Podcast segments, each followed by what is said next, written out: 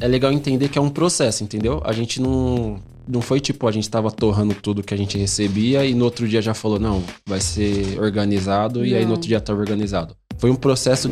Eu- já atendi muita cliente que chorou no final da tatuagem. Porque aquilo ali era muito especial pra ela, sabe? Legal. Então, tipo, tem um pouquinho de, de, de, de teatro, de você entender o, o lugar do outro? Tem. Mas tem a experiência ali, de você estar há muito tempo e entender. E aí, sonhador, e aí, sonhadora, meu nome é Gustavo Passe, esse aqui é o EmpreendaCast, aqui a gente explica a teoria na prática. Fala aí, empreendedor, fala aí, empreendedora, fala aí, sonhador e sonhadora. Está começando mais um EmpreendaCast com um gostinho maravilhoso. Já tive aqui o prazer de receber na, no Gramado Summit um ouvinte que apareceu lá e a gente falou sobre um pouco de um negócio que ele criou, o Higino. Um abração para você. E hoje, um ouvinte também, que a gente ficou amigo, trocando ideia. Cara talentosíssimo. Ela também talentosíssima.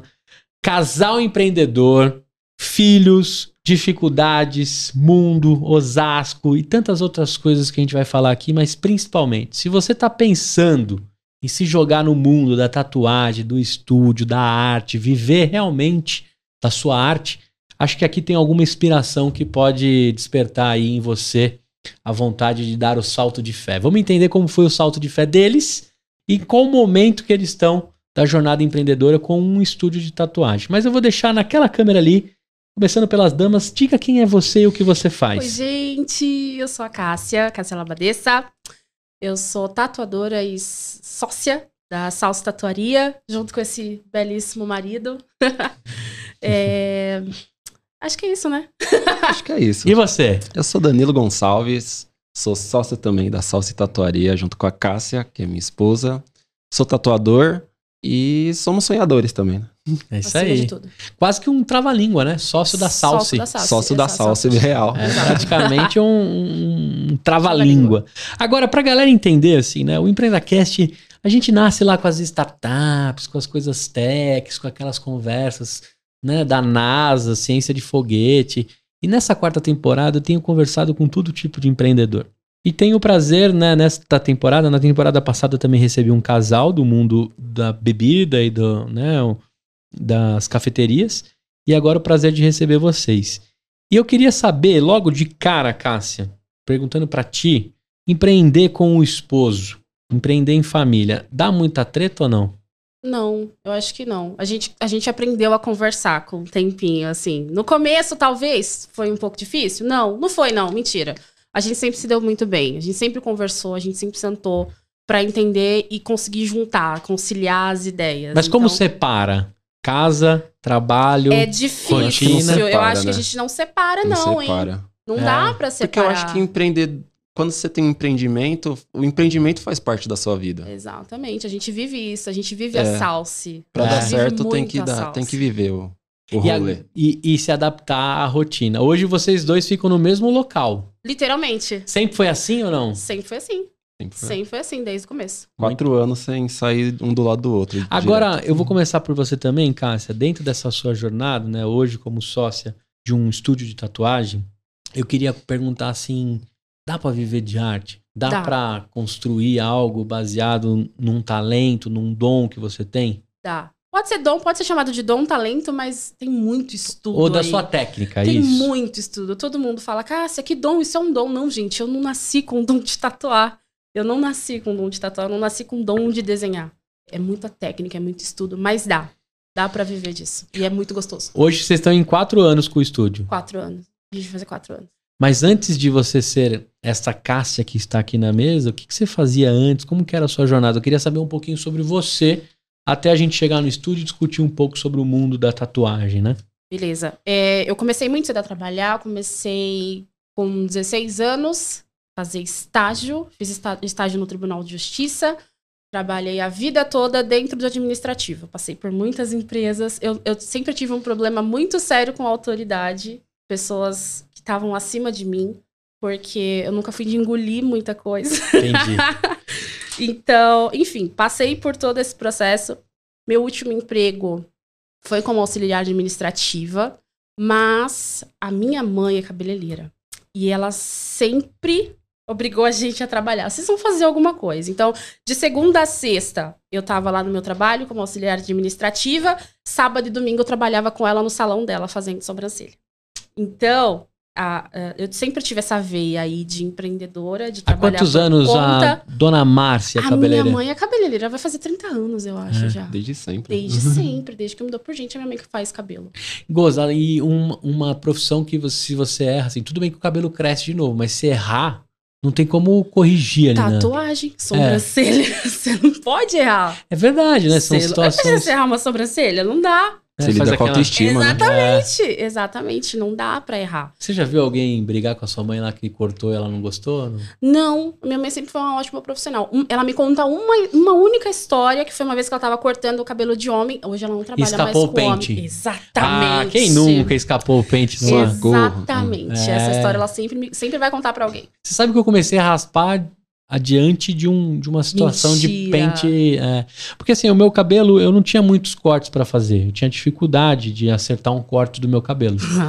Aí eu cortava meio que o asa delta, sabe? Tá. Fazia o cortezinho aqui, agora tá na moda, molecada, mas vocês não sabem de nada. Aí você fazia o asa delta aqui, deixava um pouquinho aqui em cima, dava aquela, né? Botava um Ah, cremezinho, tapinha, ficava top, né? Pá, encaracoladinho. Aí um dia eu fui fazer isso, resolvi, né, com aquele fogo de cortar o cabelo. Não tinha o cabeleireiro na época e fui fazer em outro. Cara, mas o cara deu uma arregaçada. Hum. Aí eu já senti aquele buraco. Eu falei, mano, já, já cortou o bico da asa tira, delta. Cara. Então eu falei, já raspa. Aí, desde então faz uns 20 anos que eu raspo a cabeça. O Foi erro um que. trauma. É, foi O um erro trauma. que mudou Mas seu eu não- estilo de. Mas outra coisa, mesmo sabendo que raspar o cabelo é fácil, eu poderia ter a maquininha e fazer em casa, eu continuo frequentando meus barbeiros e cabeleireiros. Tá, tá ótimo. É Gente, que- isso é perfeito. É um momento, Esse é o né? cliente perfeito. É isso aí. Mas é um momento o corte de cabelo. Você vai lá, conversa com É, ele. você- pô, geralmente o- É. O meu barbeiro sabe todas as fofocas do, do bairro. O cabeleireiro, o tatuador também sabe. tatuador o sabe. que? A gente passa três, quatro horas conversando com o cliente dele, ele passa seis, ele tatua artes maiores do que as minhas, É. né? Gente, a gente sabe a vida de todo mundo. De todo mundo. Agora, me conta um pouquinho mais sobre você. Diante desse, dessa dificuldade né, com, com autoridades e, e de, de engolir os sapos, que muitos aqui que vão estar ouvindo vão, vão se identificar, que momento que você vai parar com o Danilo dentro de um estúdio e você faz a sua primeira tatuagem ali em alguém? A minha primeira tatuagem foi no Danilo, né? Danilo foi o seu primeiro... Danilo foi meu- minha primeira cobaia. A gente tem. ele- eu acho que eu também fui a primeira cobaia dele, não foi? Foi. Foi uma tatuagem que eu e ela tem igual. Eu fiz nela É. e ela fez em mim. Ah, na canela. que a gente tem uma fofo. tatuagem igual. Enfim. E Danilo chegou em casa um dia com essa ideia de ser tatuador.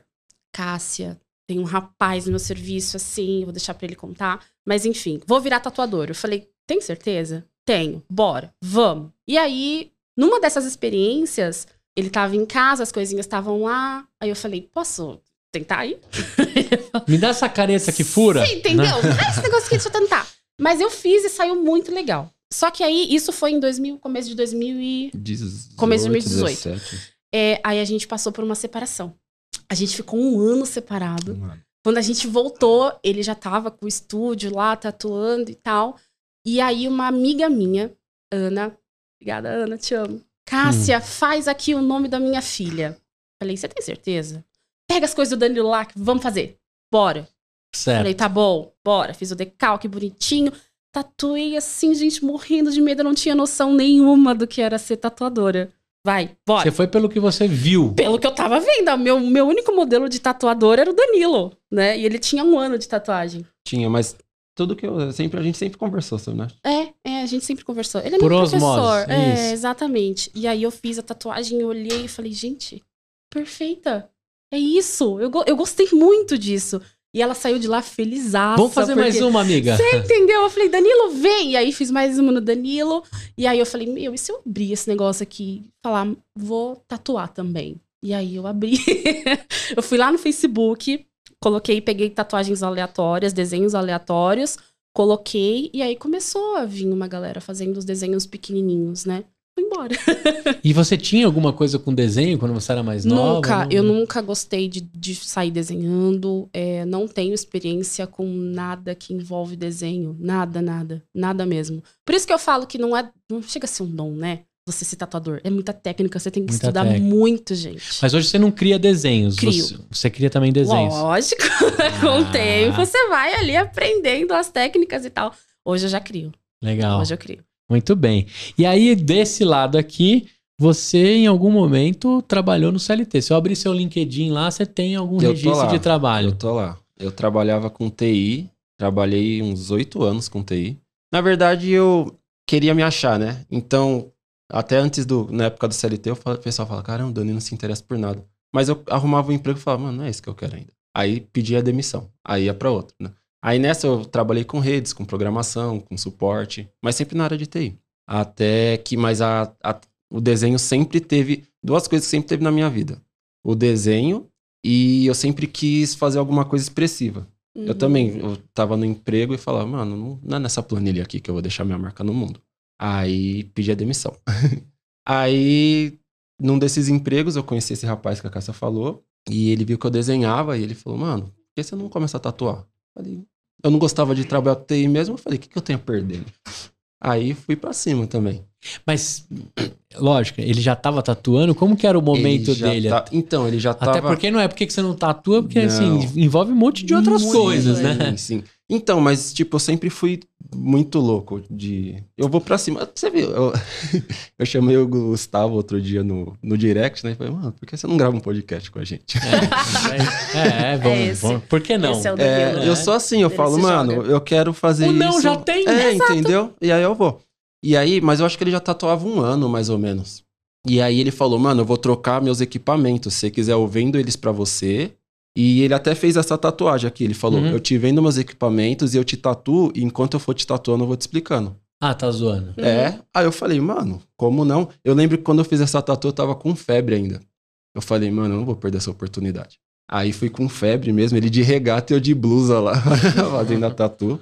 E aí eu gostei muito, eu falei, mano, eu posso ganhar dinheiro desenhando, que tipo, é o que eu sempre fiz na minha E vida. você fazia o quê? Você fazia os seus bonecos, seus cartoons? O que Então, que era? sempre foi fases. Na escola, eu cheguei a cobrar pra fazer capa de trabalho do pessoal.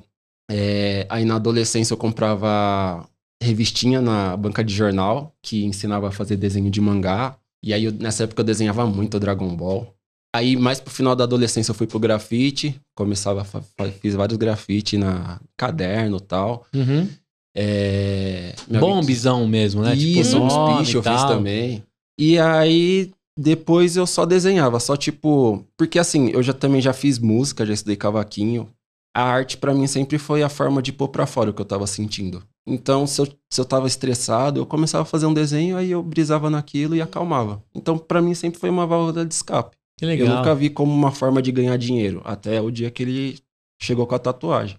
Aí a gente ainda não tinha se separado, né? Não. Eu comecei a tatuar, só que tipo era horrível. Começo é triste. é, entendeu? Tava muito ruim. Aí eu falei, mano, quer saber? Eu trabalho com TI, não vou, vou continuar nos meus desenhos.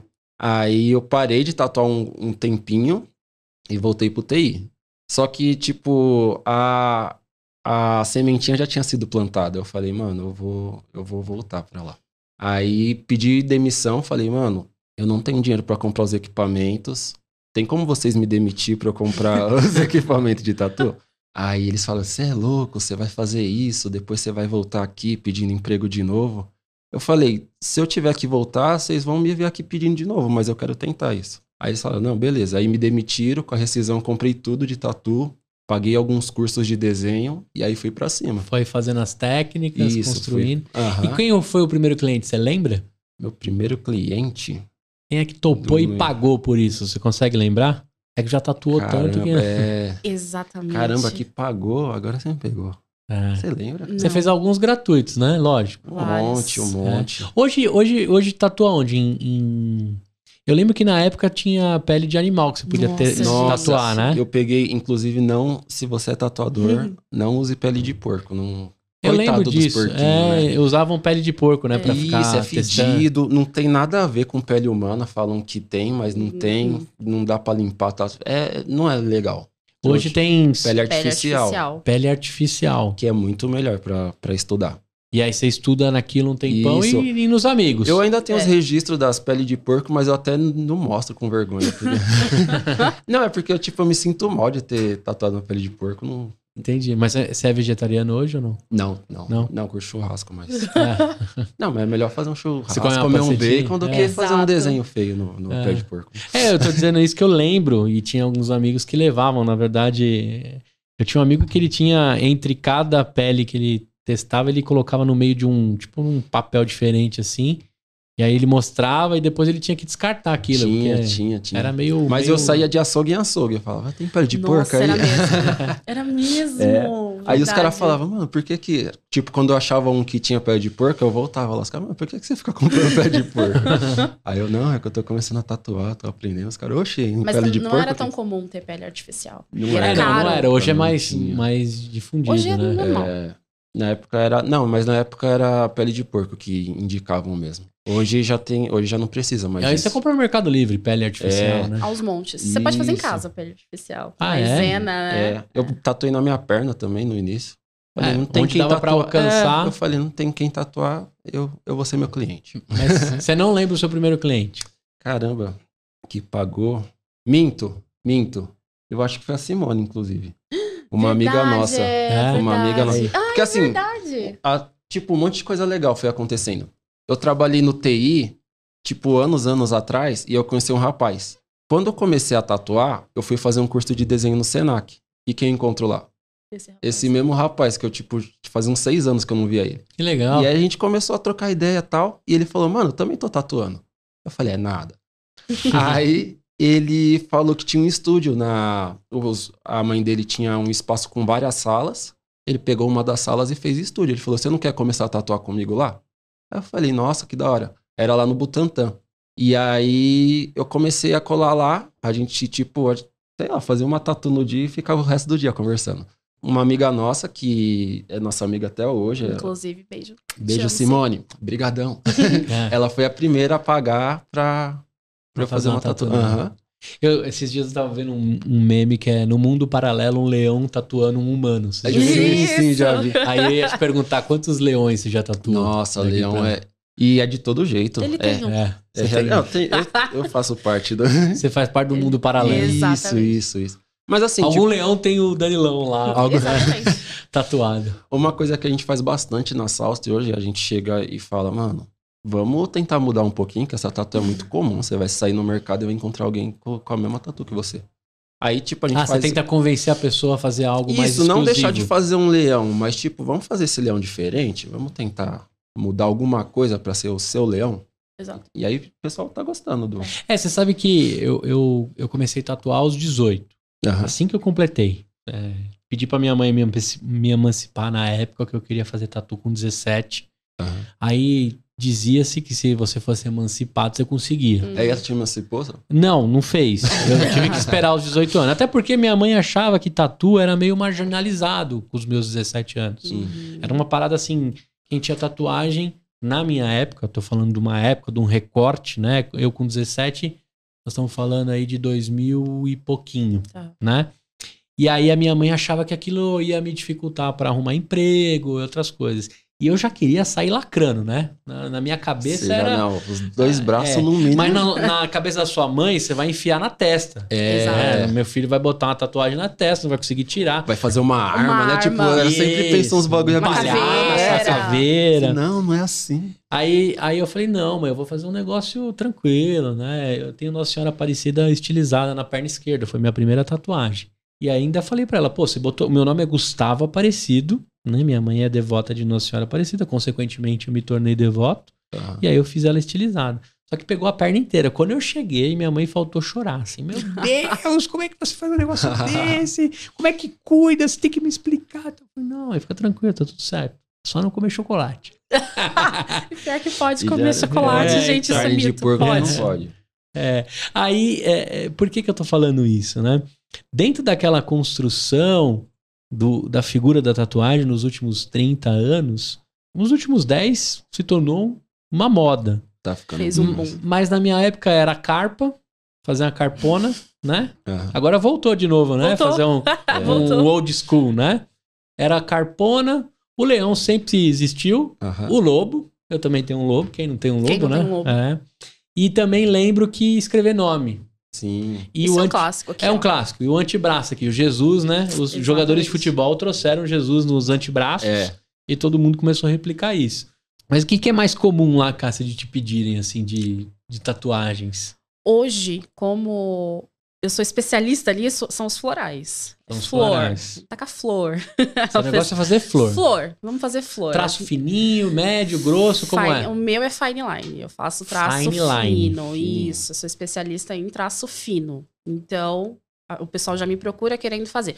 Mas assim, é flor e nome. Pode ter certeza. Eu já tive E aí, nome você faz em letra tipo bastão, Eu caixa alta, caixa eu baixa. dou um site inteiro pra pessoa escolher. Faça aqui. Vamos achar um modelo que vai combinar com a tua personalidade. Entendeu? E no Photoshop instala todas as fontes Você possíveis. entendeu? Vambora, a gente faz. Eu dou. Tem um site pra isso. Tem, Ah, tem é? muitas fontes, é. Eu tem muita fonte mesmo. Então Que eu-. Eu, eu- a gente tenta encaixar a referência que a pessoa trouxe, porque geralmente ela traz uma referência de uma fonte. E aí eu tento encaixar. Senão eu- desenho a mão ali na hora e a gente faz. E como precifica? Como é que no mundo de vocês precifica? Porque assim, eu sei que tem todo tipo de artista, todo tipo de técnica, todo tipo de preço, né? Aí tem também a, a guerra entre quem é, torna a profissão ali, sucateia a profissão. Tô tentando Uhum. procurar o termo que eu já escutei no mundo da tatu, né? De quem cobra muito barato e não valoriza a arte, acaba atrapalhando outros tatuadores. Mas como é que faz um orçamento de uma tatuagem? É por tamanho, por técnica? Exatamente, me perguntam muito isso. Cássia, como que vocês fazem o orçamento de vocês hoje? Vamos lá. A gente, primeiro, a primeira coisa que a gente vai analisar é o local que a tatuagem vai. A gente vai analisar o tanto de material que a gente vai utilizar naquele momento, porque dependendo da tatuagem, você vai usar uma agulha. Vai ter tatuagem que você vai usar três, quatro agulhas diferentes. No caso do Danilo, como ele Ah. faz realismo, ele usa, sei lá, cinco agulhas, seis agulhas diferentes, dependendo do Tinta. trabalho. Quanta tinta vai? O tanto de tinta e o tempo que a gente vai ficar ali também. Para né? a precificação do- dos gastos reais, Dos né? gastos. Tipo, luz. É, exato. é, Tudo isso tem que colocar na ponta do Tudo, lápis como um dono de um tudo. estúdio. Tudo. Tudo. Igual qualquer trabalho, né? E a maquininha consome muita eletricidade ou não? Não, né? Não, Não. não, não, não. Não consome muita. E hoje ainda a gente tem as maquininhas a bateria. Ah, mágico. Agora, é, tipo, dá pra você andar com aquilo. Você vai, você Dá. leva embora, põe no bolso e leva pra casa. Dá Dá uma pra fazer no metrô. agora. Se um dia a gente quiser fazer. Menos, mas dá. O, o- o episódio do J.K.S. não ia precisar de toda aquela perfinalha lá quando ele tatua Não, andando de jipe é- lá, né? Não. Hoje é, não é nem mais a agulha de haste, aquela grandona que encaixa. É um cartuchinho desse tamanho que você encaixa aqui e pronto. Tá brincando. Juro. E o mundo, então, da tatu é, ficou tecnológico? Esse Ficou. mercado não é mais aquela Gente, coisa que a gente olha. via de. A gente ainda é adepto do decalque à mão, né? A gente pega o desenho, faz decalque ali à mão, tanto que minha mão até agora tava roxinha aqui, Aham. porque você faz cima do decalque. Mas hoje você já tem as impressoras que o decalque ali já sai prontinho. Você Ah, só já corta vai e pra tum, pele já. cola. Pronto. É perfeito. Que É loucura! um mercado bilionário hoje. Quanto é esse mercado? Do que, que a gente tá falando? A Tatu Week eu sei que é um dos maiores eventos Sim. em pavilhões que existem na cidade de São Paulo e Brasil, né? Aham. Do que, que a gente tá falando? Que tamanho é isso? A última vez, putz, aqui eu não. Pode, mas- ser, pode ser aproximado, mas a gente eu acho. confirma. mas eu, se eu não me engano, anualmente é cerca de, tipo. Acho que era 17, mil- 17. 17 milhões ou bilhões que eu Bilhões, bilhões, né, que por ano que movimenta a tatu no mundo. Então é um mercado que hoje é, ele já é visto pelas grandes marcas, então estão trazendo muita tecnologia para esse mercado. É, que nem você falou do recorte. Antigamente, realmente, na verdade, a tatuagem era mais para te incluir em algum grupo, né? Então, Sim. você fazia uma carpa, você era desse grupo. Você fazia um palhaço, era desse grupo. Hoje, eu acho que a tatu tá mais ligada a quem você é, entendeu? Sim. E... Tanto é que na minha época era assim, fazendo uma tatuagem parecia que você tinha que fazer um ritual. É, você Você entendeu? tinha que ter muito sentido a tatuagem. Aí você que fazia uma carpa, você não era do coisas. grupo da carpa, falava, e aí, que essa tatu sua aí? Né? Tipo, quem era do grupo, É. né? Que não você é fez essa grupo. carpa? Eu só gosto de carpa, É, velho. Entendeu? aí, Só Aham. quis fazer uma carpa. Hoje não, hoje tipo. Ah, como exemplo, vai. Bastante gente faz na mão assim, um bonequinho pulando, aí você faz assim, aí Ah. o bonequinho. Tá brincando. Molequinho É, pula, entendeu? é tipo, é. A gente é uma folha em branco, pode, pode sair Sim, qualquer coisa sim. daí. Eu tenho um amigo que ele é branco, branco, branco, assim, ah, chega a ser transparente, sabe? De, de tão Aham. branquelo. Aí eu fico imaginando assim, uma folha de sulfite Sim. que dá pra você brincar à vontade naquilo. E aí, por que, que eu toquei nesse assunto? Você tem a pele mais escura. Sim. Negro. É, é um, é um ponto até legal, porque assim, quando eu comecei a gostar de tatuagem, que eu entrei no meio da tatu, né? Eu ouvi alguns tatuadores falando, ah, nem você não vai ficar muito legal tal. É. Eu falava, mas por quê? Você pode ter ou não. E, E tem eu- tanta tinta atualmente te- técnica Na que- verdade, tipo, de fato, uma tatu que você vai fazer em alguém que é, tem a pele bem clara, não vai ser, não vai ficar tão legal quanto alguém que tem a pele mais retinta. Mas você tem que mudar porque- o estilo da tinta conforme a pigmentação não, ou não, não? tá A na técnica. tinta, tá na estilo da arte. É, o estilo da arte, entendeu? Eu achei que tava ligado à pigmentação. Não. Não. Se Mostra a sua aí. É. Aqui foi feito, não pensado também para pele negra, né? Mas na pele negra você tem que espaçar mais as sombras. Se você deixar os detalhes muito juntos, aí vai ficar mais difícil de entender a arte, entendeu? Que você usa a, a favor a- o que você tem dentro da, Isso. da composição da Pensa que- pigmentação. Isso. Então, mas você tem esse tom. Aham. O Brasil tem, sei lá, milhões, Milhões de tons. milhões de tons de pessoas. Imagina cada tonalidade como, vamos, sei lá, numerar de 1 a 10 as tonalidades de sombra mesmo, certo? Alguém que tem a pele bem clara, você consegue fazer do 1 ao 10. Entendi. Vamos supor que minha Já pele saquei, já tô tá na tonalidade com- 6, Tô entendeu? pensando com uma cartela de, de cores na mão e aplicações com fundos, que seriam todas as peles possíveis dos É. E- brasileiros. Aham. Isso, então. Aí o. Vai, vamos supor que minha pele tá no nível 6 de sombra. Eu vou conseguir trabalhar um... uma arte do nível 6 ao nível 10 de sombra. Entendi. Entendeu? Se eu fizer do nível é, 1 ao nível 10, aí não, aí não vai ficar muito legal, porque minha pele já, já tem o- essas tonalidades primeiras de Uhum. sombra. Então, se você. São pele, dá pra ter arte top em qualquer então, tipo tem de pele. especialista de tatuagem em pele negra? Tem uns artistas incríveis que eu sigo, até com eles que eu aprendi isso. É que nem a gente tava conversando, né? Se eu vejo um artista top, eu, eu chamo, eu falo, mano, que da hora que você tá fazendo. Deixa aí ver você tra- tatuar. É, entendeu? Eu sou assim, porque eu acho que eu acho que é isso. Todo mundo quer viver de arte. Quem quem gosta de arte é geralmente quem tem muito sentimento aflorado assim, Sim, né? sim. Entendeu? Você acaba gerando identificação. Então tem artistas que são incríveis que que eu sigo, que trabalham com, com pele preta, eles fazem artes incríveis em pele pretas. Da mesma forma que existe arte para pele branca, existe para pele preta e as duas são lindas também. É, pra eu, falei, cada- eu falei isso do. Eu até mandar um abraço pro Jean, que o Jean, eu, eu tenho acho que um ou dois anos a mais que ele. Então eu, eu consegui tatuar e acho que eu fui um dos primeiros da turma que conseguiu, porque tinha adquirido a idade, a maior idade. Aham. E o Jean, os, os coloridos, os, as aquarelas, Aham. ficam lindas. Tem outros modelos que ele faz que não fica tão legal. Ainda falo pra ele, pô, esse daí não ficou tão da hora, não. Exatamente. Assim como o tom moreno, né? Até o amarelo, né? Do Isso, oriental colorido. fica completamente diferente. É, cor em pele retinta já não fica legal. Vamos supor, é, não precisa nem também pegar uma pele retinta. Alguém que mora na praia, alguém que é, que é mais é, Bronzeado. bronzeado. Algumas cores também não vai ficar legal. É por isso que eu tava achando que tava relacionado à pigmentação. Não. É a Tá relacionada técnica. à pele Mas, e à técnica. mas aí, por exemplo, se você tatuou só brancos, Uhum. certo? Durante dois anos. Como é que você treina se não, você não tem um cliente é, da pele mais escura, se você não tem regularidade? Como é que você consegue garantir que aquele nome, aquela técnica acontece? Porque quando você é especialista, você atrai todo mundo. Eu sofri com isso. É. eu sofri. Porque, na verdade, é, quando eu comecei a tatuar, é, eu tinha na cabeça de que na pele branca vai sair melhor do que na pele negra, né? E aí, mesmo, te- mesmo já tendo tatuado Danilo, eu tinha uma. Eu, tinha, eu sempre tive uma dificuldade muito grande no começo de tatuar a pele negra, porque eu não conseguia visualizar o desenho no fim. Pra mim, tava tudo a mesma coisa. E foi exatamente isso que ele disse. E aí eu falei, não, vamos lá, peraí. Comecei a estudar como é que fazia essa aplicação, como é que fazia essa técnica, onde é que tinha que estar esse espaço. Vamos entender primeiro para depois ir tatuar o, a pele negra. E aí eu estudei, Danilo me trouxe muita informação, Uhum. muita informação mesmo. E aí eu usei a minha cunhada de cobaia, porque ela tem a pele mais retinta do que a do Danilo, a irmã Entendi. dele. E aí eu falei, vem aqui, vamos tatuar. E aí eu tatuei na pele dela e ficou maravilhoso. Eu falei, pronto, gente. legal. Achei. Entendeu? É, é estudo. Você tem que estudar muito. Estatisticamente tem, Mas porque tem. eu lembro que na minha época tinha menos incidência, porque não tinha as técnicas. Sim. E ah, aí que nem tinha, eu te falei. Quando... tinha menos, menos procura. Como tá hoje É, isso? Não, hoje a Tá difundido preta geral. Tá... Não, tá todo mundo tá Porque o Brasil é preto. Exatamente. O Brasil é preto. Tudo, Não. tudo que eu imagino tem muito mais gente preta Uhum. fazendo. Porque o Brasil é preto.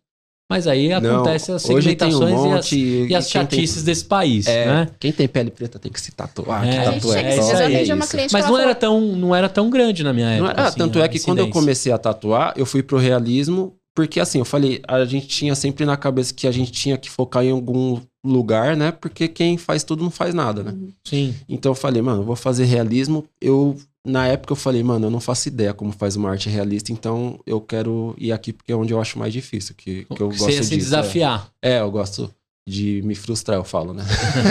Então, onde eu vejo que eu vou ficar frustrado até aprender, é onde eu vou. E aí eu fui pro realismo. Mas assim, eu não tinha conhecimento nenhum dessa, dessa diferenciação de tatu pra pele preta e pele branca. No decorrer da carreira que eu percebi. Sim. Se fosse hoje, eu acho que eu ia ter caído pra, pra arte em pele preta. Sabe, de início. até legal, a gente brincou, eu, eu ia te perguntar quando saiu uma arte tipo a do Bolívia que tá operando pra nós aqui no, Uhum. no podcast. Mas eu lembrei de uma coisa, quem me trouxe que o- a tatuagem era possível a qualquer tom de pele foram os jogadores de futebol. Tô falando Uhum. disso porque o Bolívia, ele grava o Três Canteio, um abraço pra galera do Três Canteio. Depois o Bolívia vai contar a tatu que ele tem, você vai me dizer mais ou menos quanto custa pra fazer aquela loucura Tá. que ele fez, A tá? tatu dele é a melhor tatu É do isso, Santos. isso aí. Mas daqui a pouco a gente conta. Isso. Por que, que eu tô te falando isso? Porque o jogador de futebol é a maior proximidade que eu tenho que qualquer tom de pele pode Uhum. e qualquer um pode tatuar. Isso que é legal, né? Eles ajudaram a difundir isso. Hum. Hoje, praticamente, você não conhece um jogador que não Que é não tatuado. tenha. Exato. Acho que é difícil. Não. Né? Tá- Se perguntar lá pros meninos dos três canteiros, eles escolhem, acham um por time aí no máximo. No máximo dois. Tatuagem virou artigo de luxo, gente. Não, virou artigo de luxo. Aí onde que eu quero chegar, né? É, nessa, nessa caminhada dos jogadores, dos cantores, você começou a encontrar artistas fantásticos, fenomenais, com preços valiosíssimos Uhum. daquela arte, né? Aí arte acho que a gente não consegue discutir sobre valor, sobre Uhum. Cada um tem o seu, o seu modelo e o seu teto e o seu piso Uhum. e por aí vai. Mas é, o funk, o futebol tornou a tatuagem um, um desejo de luxo. Depois os influencers, né? Exato. A gente tem uma visão deturpada do que é influencer ou não hoje na internet, mas é, acaba ditando algumas modas. Dito. Cara, e aí você encontra tatuagem de 20, 15, 70 mil 70 reais. mil, ses- nossa, 80 mil. Eu já vi tatuagem de 100 mil. E aí o cara, se ele tatua um jogador, você não. Aí fica um negócio distante, assim. Você começa a falar, meu Deus, eu nunca vou conseguir tatuar um samurai com aquele cara, o que ele fez nas costas do atacante da- do time tal. Por que, que aconteceu isso, assim? Porque no final, assim, tem o mesmo artista de 70 mil, tem um cara ali que tá cobrando. Eu vou, eu vou usar um número hipotético, Uhum. 700. Uhum. Mas tem tanto o talento dele, ele só não, só não achou um verificado do, do Instagram pra tatuar. Por que fizeram isso? Na verdade, você tem um caminho a seguir. Não dá pra você pular etapas, né? A gente tá num, num- A gente veio ali do comecinho de tatuar muito ruim e hoje a gente tá tatuando muito bem, mas a gente quer alcançar degraus maiores, né? Então, por exemplo, inclusive Neymar, oi. É, É, chama você entendeu? O, o problema é que tá acabando o espaço do Neymar, do né? Neymar. Imagina, É. tem tanta gente no mundo, tem cliente pra todo mundo, gente. Dá É. pra chegar lá de, de. N maneiras. O que não dá pra você fazer é pular processos, que nem quando a gente cogitou a hipótese de trazer mais um tatuador pra Salsi, a gente pensou, ok, o que, que essa pessoa precisa ter, né? E a gente começou a ver que os, ta- que os, os tatu- tatuadores que começam agora, eles já querem estar lá, no Neymar. E ele não vai Eles chegar veem lá. o resultado, né? Exato. Ele precisa, ela precisa, a tatuadora no caso, ela precisa galgar aquele, aquele processo, ela precisa passar por isso pra chegar lá no Neymar. Tem que ter hora de calque, né? Exatamente, exatamente. Na, na cerveja a gente fala Assim hora copo tudo. pro sommelier. né? Exatamente. No tatu é assim hora de como calque. todos os processos, você precisa, você precisa passar pelo processo pra Sim. chegar lá. Que nem hoje, meu cliente de hoje é completamente diferente do meu cliente de quando eu comecei a tatuar. Quando a gente começou a tatuar, eu lembro que teve uma vez, a gente até tava vendo nas recordações do Facebook. Não façam isso em casa, mas a gente cobrava 30, 50 reais pra pessoa vir tatuar com a gente. Hoje esse valor eu falo, o que, que eu faço com 30 reais, Não dá gente? pra ligar. é, Você gasta de luz. Você né? entendeu? Você Não dá. Então você precisa passar por esse processo pra chegar lá. Mas você acha Tá que. tudo bem no início. Como vem da arte, que vem uma coisa muito que nem você. Você comentou comigo aqui em off que nas salas de reunião você ficava ali desenhando, você Desenhando. ficava ali construindo. E, e a gente tem uma dificuldade aqui no Brasil de, de dar valor pra arte, né? Sim, Eu já sim. vi gente dizendo assim, eu não pago esse valor nesse quadro. Cara, mas com base em que você tá dizendo que não paga? Exatamente. Talvez isso se encaixa para o seu Uhum. valor e o seu modelo. Eu acho que tem muito. Uma coisa que a gente escuta muito é tipo. Nossa, isso, mas é rapidão pra fazer tatu, entendeu? É só Jesus rapidinho, mano. Então, o pessoal acha que, que vem uma entidade e a gente, tipo, fecha o olho e já era. Tá Chico feito. Xavier é, tatuando. Mas não é assim, não. É tempo de estudo. Tem até um, um conto que eu gosto bastante, que tava o Picasso fa- fazendo desenho lá no, no barzinho. Aí chegou a moça e falou, mano. No Picasso, né? Chegou, mano. mas chegou, mano, é, quero comprar esse desenho. Ele falou, 65 mil. Ela falou, mas você demorou meia hora pra fazer. Ele falou, não demorei meia hora, eu demorei 30 anos, tipo. É a famosa história, né? É, pra apertar o parafuso. É. Um real. Pra É. saber qual parafuso apertar. Você 999 mil. entendeu? Você entendeu? de E eu acho que nessa parada de um tatuador ser muito mais caro que o outro, além de se enquadrar também em música, né? Tipo, sei lá, vai, o Gustavo Lima cobra um milhão por show. Tem gente que quer 500 conto o, o show. Uhum. Mas eu acho que também, tipo, vai, um exemplo, você tatuou o Gustavo Lima. Quem é fã do Gustavo Lima vai falar, mano, tipo, É ele. é, eu É. vou estar mais perto do Gustavo Lima se eu tatuar com ele, entendeu? Então a pessoa paga o que for. E eu vou fazer a mesma tatuagem do Gustavo Lima. entendeu? O cara que tatuou o Gus- Gustavo Lima vai tatuar a mesma coisa em mim. Eu, eu sou amigo do Gustavo Lima Exato. agora. Entendi. Entendeu? Então acho que isso sobe o valor da Agrega pessoa. valor. E isso agrega valor já. E outra coisa que vai subindo o valor é que você vai aperfeiçoando o trabalho, né? Sim. Você vai Você aperfeiçoando. não para de estudar, né? Você entendeu? Você vai aperfeiçoando equipamentos, A técnicas, estrutura. a estrutura, a forma que você lida com a arte, a forma que você lida com as pessoas. E é o que eu falo pra todo mundo, eu falo pra todo mundo que vai tatuar com a gente. É, a gente precisa comer, então. É, Ex- Existe um custo pra pra viver. sim. Mas. Pra pagar a escola da molecada. Você entendeu? Mas eu falo pra todo mundo, independente do valor, eu falo, mano, você pode me pagar 5 mil nessa tatu. Amanhã eu vou gastar. E daqui 15 anos você vai estar com a tatu ainda. Sim. Então eu acho que a tatu em si, a arte em si, tem muito mais valor que, que o dinheiro em espécie. Agora, você tem vergonha das suas primeiras tatus ou não? Você Ah, vai dar uma olhada lá na sua história, na sua construção? Ah, eu entendo que foi o processo, assim, mas tipo, eu fico, eu fico um pouco com, com vergonha. Eu quer ver um negócio que eu fico com vergonha quando eu vejo alguém que eu encontro alguém que eu fiz uma tatu que é feia, real. Tipo, eu, eu, eu e a pessoa sabe que é feia. Porque quando eu fiz no começo, aí eu fico sem graça. Mas. Mas não rola, tipo, vamos, vamos cobrir. Não, isso que eu ia falar, tipo, se você Hoje tem uma não. tatu feia comigo, vamos reformar ela.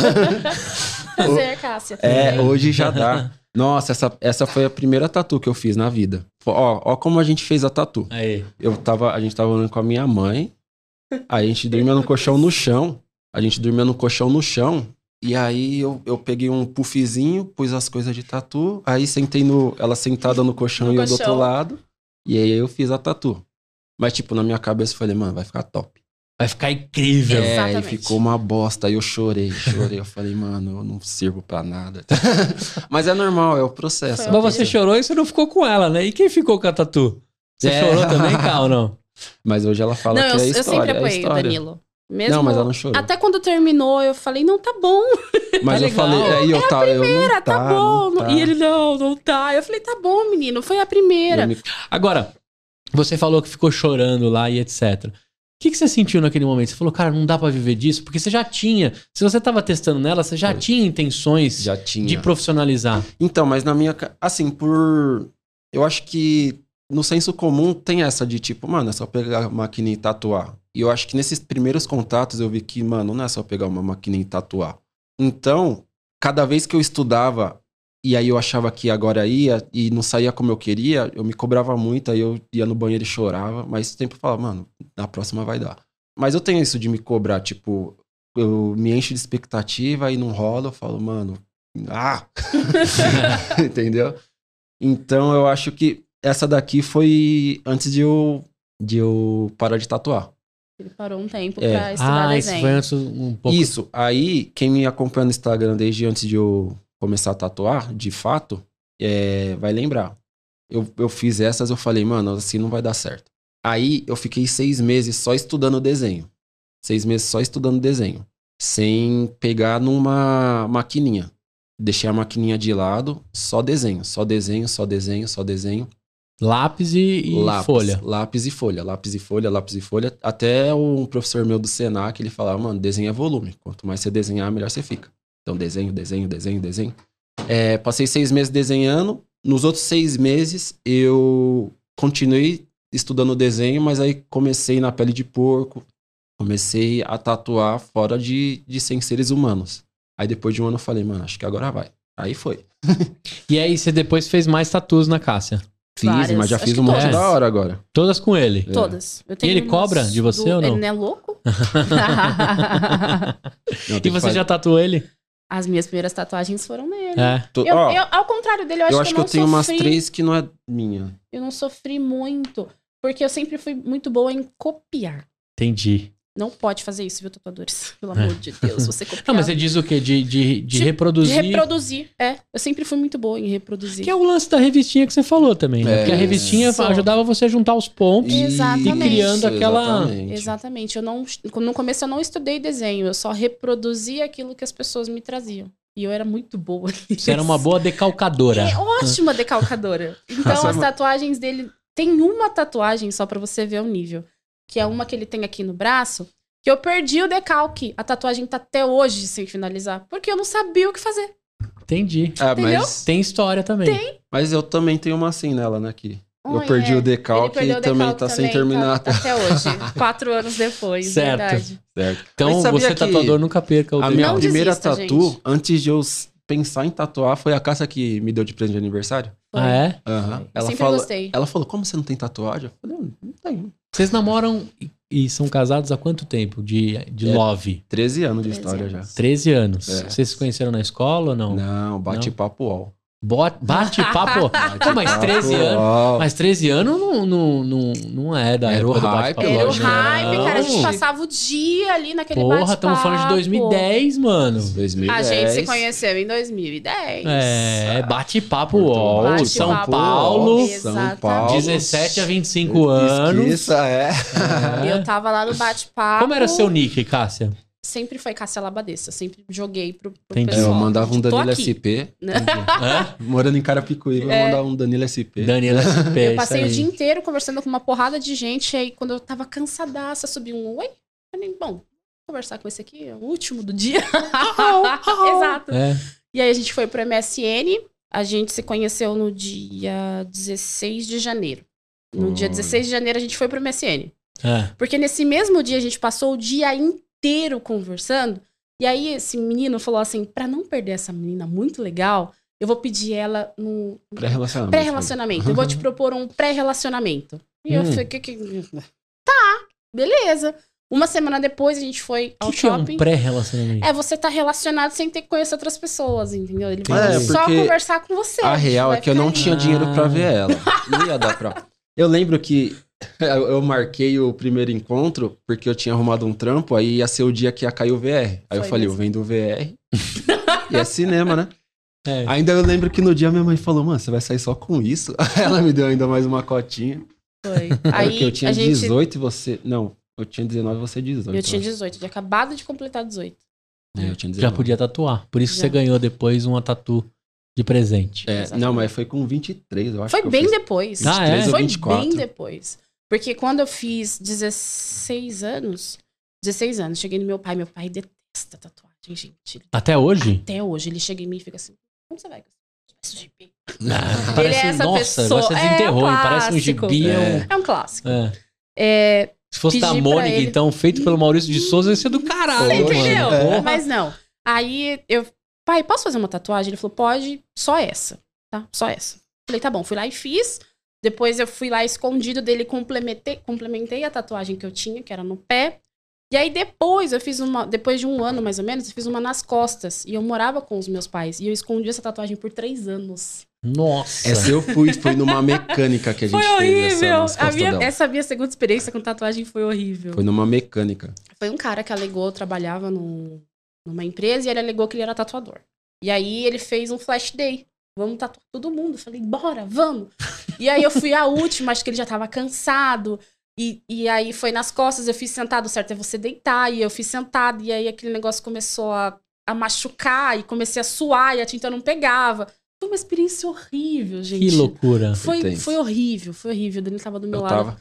Foi horrível. E aí eu escondi essa tatuagem do meu pai por três anos até eu sair de casa. Bom, agora ele vai assistir o podcast. Tô brincando. Não, agora a gente sabe. e também falar que fruto desses 13 anos de relacionamento, temos uma pimpolha aqui de 7 A aninhos, Livinha. né? A Lívia. Livinha tá agora nesse momento com a mamãe, com a vovó Márcia, Te amo, Lívia. né? Olha aí, dá uma olhada a história do papai e da mamãe. E você acha que ela vai querer tatuar também ou não? Ela tatuou o Danilo. Ela me tatuou Ah, é? esses dias aqui, ó. Faz uma Ah, semana. escreveu ela Lívia. Escreveu o nome dela, Que ela mesma legal. fez o decalque. Aí eu ensinei primeiro ela a tatuar em mim, né? Eu falei, olha, vamos aqui. Ela, o sonho dela era pegar a maquininha, gente. É Era Nossa, o sonho dela. Vocês têm era isso filmado? de- Tenho. Tem. O sonho dela era pegar a maquininha e tatuar o Danilo. Falei, tá, a mamãe vai te ensinar primeiro a você pegar o jeitinho. A minha mãe ficou morrendo de medo. Cássio, vai dar processo, minha filha. É, minha sogra. Internet Minha sogra falou. Não, vocês, vai, dar, né? vai dar tudo certo, mãe. Ela tem pais tatuadores. Aí eu ensinei ela primeiro a tatuar em mim, ela preencheu aqui esse espacinho. E aí depois ela foi pro pai dela, tatuou. E aí quando eu falei, filha, não, vamos embora, porque a gente precisa fechar aqui. Eu não quero, eu quero tatuar Ah, mais. Eu falei, mais, não. velho. Deixa eu fazer o Goku, né? Exatamente. ela gostou muito, mas Gostou. ela sempre, desde pequena, né? Ela quer ser Ela, tatuadora. ela fala Que que, ela quer legal. ser tatuadora. Que Ela legal. gosta de maquiagem e de tatuagem. Agora, vamos falar um pouco sobre negócio. Já que a gente falou sobre família, causos e etc. Vamos falar sobre negócio. Porque assim, na minha época, a tatuagem era um negócio mais restrito. Né? A gente falou aí das peles é, brancas, peles pretas Aham. e todas as pigmentações que esse Brasil né, imenso oferece, as dificuldades também para a gente entender que tatuar no Brasil é no nível hard. Uhum. justamente pela miscelânea que a gente tem né, de, de povos e etc. Não sei nem se é essa a palavra correta, mas essa, essa magnífica, esse magnífico país e mistura de, cores que já é diferente. Né? Deve ser bem diferente de tatuar na Alemanha, né? Só com os Só- alemão lá e, Só- e com a galera, com a, com a branquitude, né? Aham. é, é muito diferente do que é aqui no Brasil. E tem técnicas, tem aperfeiçoamentos e, e tem especialistas para cada tipo de tom de pele. Isso. Graças a Deus que. Graças a Deus não, né? Graças à evolução do nosso país e das nossas discussões, o lápis cor de pele não existe mais. A Isso, Né? é. Tem vários tons quem, também. né? Pele de quem? Aham. Referência de quem? Porque da minha também não era É. aquela Não. cor. É, Também não. verdade. Não, não, não, não se agregava e, e excluía-se muitos, né? Então isso também acabou. Parabéns, Faber Castell e todas as Obrigada. as fábricas de lápis de cor para entender e a Lívia também entender que não existe uma cor de pele só. Muito bem. Dito isso, feito isso e explicado e entendido, eu queria saber o seguinte: quando você se estabelece como tatuador, eu queria muito separar assim, o lance entre o autônomo e a empresa. Por que, que eu falo do autônomo e a empresa? Eu sempre uso o taxista como exemplo. Bacana. O taxista, se ele não se organiza, ele achar que caiu aquela grana do dia e ponto final, ele pode se dar muito mal, como família, como estrutura e etc. Tem que guardar um pedacinho para algumas coisas, para manutenção do carro, para continuação de algumas outras né, construções, o que ele está fazendo como família. Eu não sei se muitos taxistas encaram a profissão como empreendedores Uhum. Mas é. né? Alguns usam ainda o modelo, muito, tem muito taxista que veio do, do regime CLT, ele transforma até aquele dinheiro que ele recebe em salário, Aham. mas não transforma em, em dinheiro do, do empreendimento que ele tem. Na tatuagem é assim também? Como é que vocês fazem para separar e entender a construção, principalmente a dois? Eu queria escutar um pouquinho de você, depois um pouquinho da Cássia também. A gente costuma assim, a gente pede um sinal, né? Então a gente fala, bom, primeiro a gente pega esse sinal e esse sinal é revertido em material que a gente vai usar na sessão da pessoa e o kit pós, tudo que a gente vai oferecer para a pessoa naquele momento ali. O restante é separado, os gastos do estúdio, a gente também definiu prolabores pra gente. Eu e a Cássia é como se fossem funcionários da Salsa. A gente não se vê como donos, a gente se vê como dois tatuadores, né, na hora de dinheiro, né? Uhum. Então, o dinheiro que é separado é separado pelos pros gastos da Salsi. É, e os gastos da Salsa é o quê? Aluguel, luz, água, Tinta, tinta, entendeu? café, café a balinha. E pro Labore também. A partir do Prolabore é outra gestão, aí a gente recebe o Prolabore e a gestão do casal, a gente faz a gestão financeira de casa. Aí família. Você entendeu? Mas No começo não era assim. não. Eu tô Porque falando é? agora, né? Ah, quando o Danilo ainda era só o Danilo tatuando e eu fazendo sobrancelha, a gente misturava bastante, né? Muito. Tanto que eu lembro que quando o Danilo começou a ser o DG Arte e Tatu, porque ele tinha esse, essa, essa empresa dele, né? Nomenclatura, né? Essa nomenclatura dele. Eu lembro que a eu não tava trabalhando, eu tinha acabado de me mudar pra Carapicuíba, porque eu era da zona norte da Brasilândia, Uhum. e fui pra Carapicuíba. Quando eu cheguei lá, a gente não tinha, eu morava com o pai dele. Era eu, ele e o pai dele. Isso. E a Lívia? E a Lívia. e aí, vamos procurar emprego e tal, não sei o quê. Mas aí, nesse meio, ne- ne- nesse meio termo, é, a minha cunhada emprestou 50 reais pra ele comprar agulha de, de tatuagem. E aí, ele começou a tatuar e tal, pra fora. E ainda assim, a gente misturava muito, né? É, foi um processo. Foi- Misturava o dinheiro que seria pra. Assim, a gente nunca teve dinheiro, tipo, muito. Aí começou a entrar bastante dinheiro de tatu, né? Foi. E aí a gente gasta. Como se não existisse amanhã. É, falava, é, Exatamente. amanhã Amanhã a gente vai com outro cliente. a gente corre atrás demais vai. amanhã. E aí, a gente, é, em algum momento de 2019, a gente se juntou, falou, ok, vamos tatuar os dois? Vamos. Mas não pode ser DG Arte Tatu, porque Danilo, ele não, não, me queria, representa. Ele não queria que o nome dele fosse o... Sim, eu O falei pra Cássia, eu né? falei, Cássia, DG Arte Tatu vai remeter a, a eu, Danilo. Mas eu quero um lugar que qualquer artista se sinta em casa. E tem um monte de artista foda. Eu falei, eu não sou o deus dos artistas. Eu não sou, tipo, ah, eu tatuo Tá, no Danilo, estúdio do Danilo. Então vamos, vamos juntar aí, qual vai ser o nome? Aí ele veio com essa ideia no dia seguinte, eu lembro exatamente da cena, porque eu tava fazendo café da manhã. Ele falou: E Salsi, o que, que você acha? Eu falei: Olha, eu gostei, Salsi. Salsi o quê? Salsi tatuaria. Ok, beleza. Mas, Daniel, o que, que significa Salsi? Ele falou assim: Cássia, Dani, é, Salsi significa lá fora, lá na gringa, é uma gíria pra pessoa que é, tá, tá tranquilo, tá Salsi. Falei: Interessante, mas vamos pesquisar, né? Aí Salsi. que ela me né? quebrou. É, É. aí é que Google. ela me quebrou. Tradutor, Salsi, molho. Molho. e a gíria existe. Molho com molho. E aí ele foi, foi procurar, ele falou que ele escutava muito trap. E ele ouviu salsa em algum lugar no trap lá de fora. Dos gringos. Isso. É. Sauce, né? Aham. E aí a gente foi pesquisar depois, além da tradução literal, que é molho, salse é uma gíria pra quem usa roupa de grife lá fora. Entendi. Entendeu? Eu falei, olha, aí tá mais legal. Eu gostei, mas não deixa de ser um molho, né? Uma tatuagem ali. Então deixa salsa, vamos fazer o salsa Legal. tatuaria. Só- né? Aí virou salsa. Aí virou salsa. E aí a gente tava morando com o pai dele, a Lívia e eu dentro de um AP na Coab lá de Carapicuíba. E teve uma hora que a gente falou, não dá pra gente ficar morando com seu pai pro resto da vida, né? Não. E aí ainda entrou a avó dele no, no, no meio do rolê, não, vambora. e a gente mudou pra um AP só nosso. E aí nesse AP a gente não tinha sala. Nossa sala era o estúdio. Era Ah. a Salsi foi, a- foi a primeira Salsi. Uma coisa legal é que, assim, que nem. é, a gente já tinha. Salsi, minha sócia na salsa e na sala. Olha, o Salsa, trava-língua tá salsa, quase salsa, pronto. Tá quase. É. Mas assim, é, a gente tinha um material, né? Que nem eu falei, eu peguei o dinheiro da rescisão, comprei todos os equipamentos, mas o material usual do dia a gente não tinha. A gente pegou o dinheiro emprestado com a minha irmã e aí começou a fazer umas tatuzinhas. Só que a gente não tinha dinheiro ainda pra alugar um lugar. E aí a gente foi na época da pandemia. Aí caiu o auxílio emergencial, a gente falou, vamos alugar um AP? aí a gente alugou o AP com o auxílio emergencial. Foi aí que a gente deixou de ser autônomo pra ser MEI. MEI. É. E foi tipo uma iniciativa. Essas partes, assim, todas administrativas, foi tudo iniciativa da Cássia. Tipo, ah, a gente precisa abrir um, um MEI. Um A CNPJ. gente- é, eu a gente queria tatuar. Falei, conta. mano, Já, a gente já fazer percebeu arte. quem é o financeiro e contábil. É, Exatamente. e administrativo da salsa. Não. É o que eu falo. Eu falo, tipo, eu sou emoção, a Cássia é meio sério. Eu falo pra Cássia, eu falo, mano, eu acho que dá pra ir ali.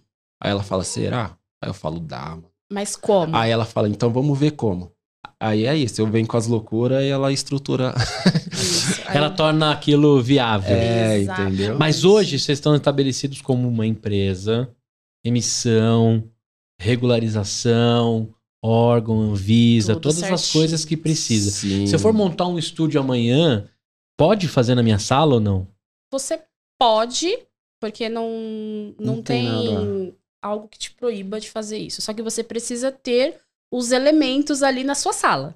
Como, por exemplo, uma pia. Ela precisa estar perto. próximo. Pia precisa estar próxima. Mesmo que seja a pia do banheiro. Ela precisa estar estar lá. próximo. Entendi. Tá? O descarte, por exemplo, das agulhas, ele não pode ser jogado. A agulha não pode ser jogada no Não. lixo. Não é no mesmo lixo que eu coloco lá as paradas do meu condomínio. Não Não, pode. tem uma caixa de descarte certinho, aí você procura o descarte correto. Ou seja, você pode tatuar em casa, mas com toda a biossegurança. Você Entendi. precisa, não dá pra Olha, você né? ser... Igual o médico também. Exatamente. Descartam as agulhas de, de uma forma diferente do que o lixo orgânico. Exatamente. Entendi. Então, aí, be- beleza. E eu posso começar como MEI, então. Pode. Microempreendedor individual. Tá lá. Tem uma... Como é o nome? KINAI. Obrigada. Ah, pra aí. tatuador. Tem um lá bonitinho. Tem pra tatuador. E a gente não- sabe que a MEI é um faturamento até 100 e alguma Ah, coisa no ano agora, né? Era cem. 80, agora é 100. Agora é 110, 120, alguma coisa assim. Perfeito. Isso. E aí, em 2019, a gente abriu o MEI da Salsi. E ainda assim, em 2020, que foi o ano da pandemia, que foi onde a gente estourou, a gente achou que não ia dar certo no começo. A gente falou, meu, a gente tá tatuando, vai vir pandemia, as pessoas não podem tatuar, como que a gente vai fazer? Beleza. Então vamos fazer isso com toda a biossegurança possível, um cliente por vez, muito bonitinho. E foi onde a gente foi indo galgando Foi de pouquinho. E, e 2020 pra gente foi o ano da virada. Mas ainda assim, em 2020, a gente não tinha essa noção de separação de finanças. Era bagunça. a vida toda em Vamos pra 2020. Porto Seguro, porque nós estouramos Sim. em julho. 2020. Começou quando a gente começou a querer expandir pra outras pessoas, É. assim, trazer outras pessoas pra trabalhar com a gente. A gente falou, tá, mas tipo, com a casa bagunçada não vai Não rolar. dá certo. E aí a gente começou a. Hoje vocês estão estabelecidos em Osasco, com um local próprio. E a possibilidade de entrar novos tatuadores dentro da salsa. A gente já Sim. tá fazendo Já tamo estudando, assim, já. que legal. Já estamos de olho no Insta dos tatuadores aí. Mesmo eles ainda não, não, Não sabendo, a gente já sabendo. tem uns três na lista aí. Que já. legal. E esse cara também entende que se profissionalizar com vocês e depois ele pode ter o caminho dele, né? Pode ter o caminho dele. É até legal Sim. entender que a todo momento, né, mesmo ele Aham. dentro de um CNPJ, ele é um CNPJ. Exatamente. Ele é um CNPJ real. Mas assim, é, não é todo que nem. Eu já conheci tatuadores que eram tatuadores muito bons, mas não tinham essa parada de eu quero ter meu estúdio, entendeu? E. Eu quero trabalhar um pouquinho em cada um Você entendeu? ter agenda livre. É, e a gente quer que a salsa seja isso mesmo. um- a casa de artistas.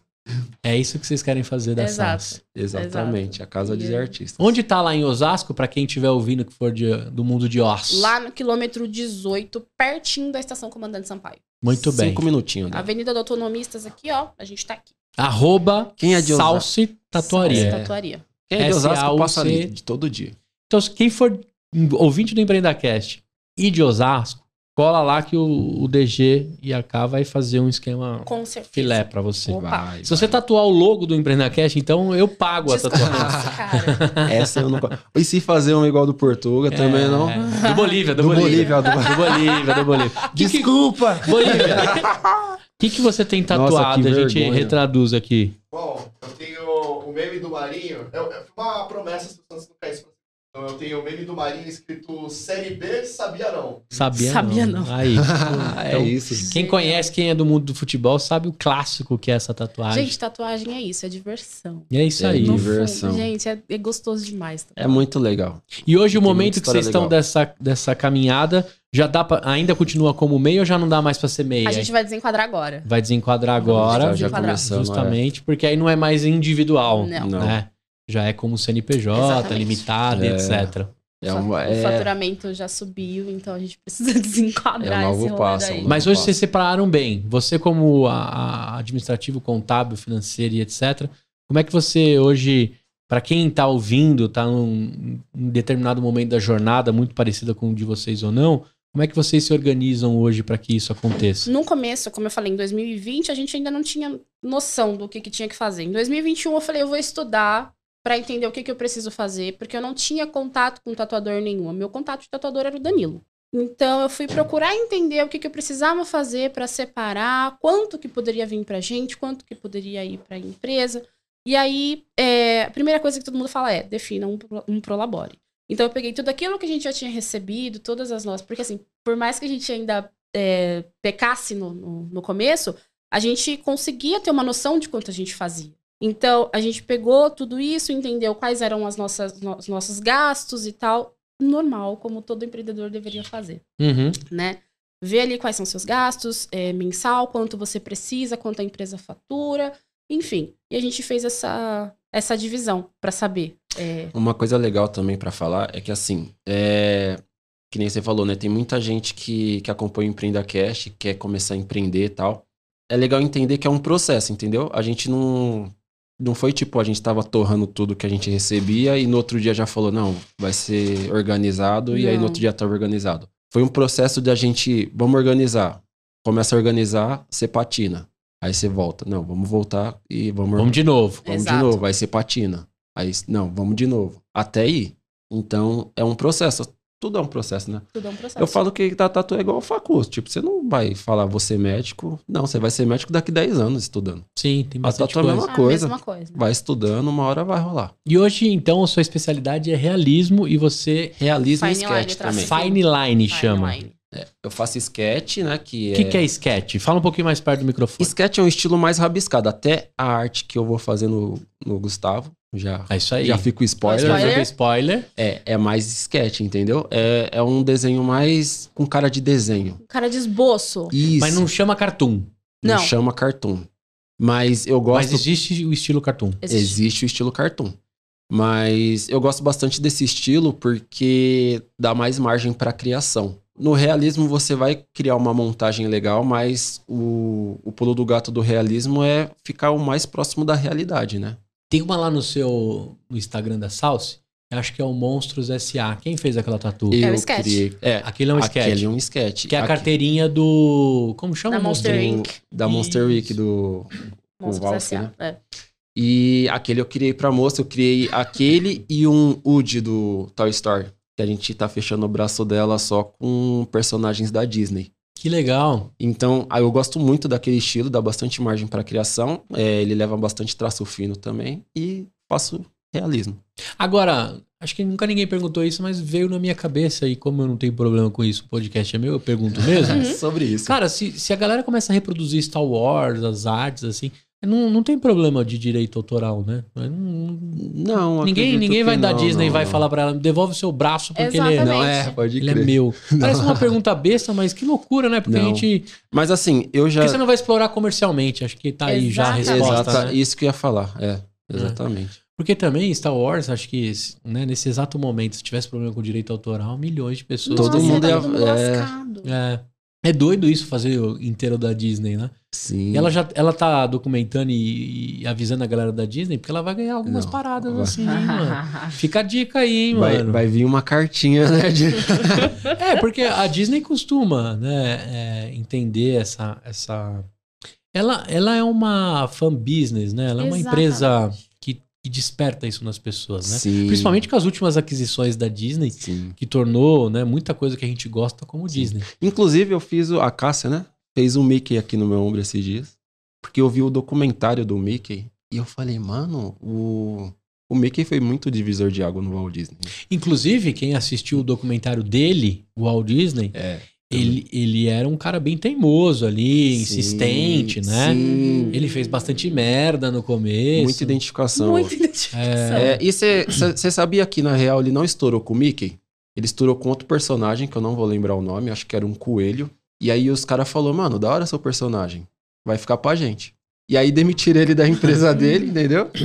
E, e aí ele ficou na merda, pegaram a empresa dele, os funcionários dele, e aí voltando pra casa do irmão dele no trem, ele criou o Mickey. E, e- e hoje tem várias. Cara, isso é um documentário muito legal de se assistir. Inclusive, tem técnicas e coisas que, diante da época que ele desenhava, ele facilitava. Por isso que o Mickey tem luva, Uhum. né? Pra não ter muita dificuldade de desenhar a A mão. mão. E E, aí sabia que até hoje o, o Mickey é feito à mão? Ah, é? Pra fazer um frame de um minuto e pouco, eles desenham mais de mil vezes o Mickey. Ah, é? Não sabia disso. Uhum. Achei que já tava tudo digitalizado. Nada Eu sei que a Disney, ele- eles reutilizam muitas cenas Aham. dentro de um personagem, eles reproduzem por inteligência e computador aquela mesma cena. Então é muito comum você ver um TikTok, né, do, do Mogli e de um outro desenho a mesma sketch, Isso. né? Reproduzida ali dentro, né? Não assisti, fica a indicação já. É a história de um camundongo. Ah, é, está- eu assisti o, o documentário. Acho que não é um, é um documentário, mas não é em formato de série, não. Bem, Não. bem curtinho. É, a história da Disney. É. Literalmente. É, muito legal. o Nossa, livro sou também, viciado. Como É. Encantar Cli- Clientes da Disney, já é uma pegada mais Também. corporativa, Sim, mas muito deixado pelo, sim. pelo Walt Disney, né? Eu Isso é sempre fui legal. ligado nesse pessoal. Sempre. Steve Jobs, eu li o livro dele, já consumi tudo dele. Tipo esse pessoal que. que é- Porque a Apple também é ligada a artistas, né? Sim, totalmente. É, um, é, um, é uma tecnologia feita para artistas. Exatamente. não- Esses dias é, eu, eu, sou, eu sou do time Android, né? Minha esposa é do time. É, minha esposa é do time Apple. E aí, esses dias eu peguei o iPhone dela e fiquei procurando aquele botão do meio. Sei lá quantos anos que eles já, Não tem mais. já tiraram o botão do É, meio. Né? Pra você ver como eu sou tem. team Android. Mas sabia Eu que a gente recentemente foi pra Apple? Faz Aí, uns dois meses que eu fui pra Apple. é, a primeira entendeu? coisa que eu peguei quando eu peguei o Apple foi instalar o Google Chrome. É. eu Nossa, saio eu do Android, postei- mas o Android não início. sai de mim. É. Teve um momento que eu falei, mano, por que, que eu troquei de celular? Por que, que eu. Mas você, como tatuador, já- o iPad ele é uma, É uma ferramenta incrível. Né? Vocês, como tatuadores. Ah, Ele tem uma ferramenta específica. Não tem como. Se É. você Não trabalha com audiovisual ou arte, É. é. iPad e Mac. É. Hoje eu uso tem. Mac como computador do dia a dia, mas eu vou te falar como, como grife, assim, um desejo que eu tive um dia de ter um Mac, Aham. né? Mas, cara, pra mim, dentro do meu dia a dia, não.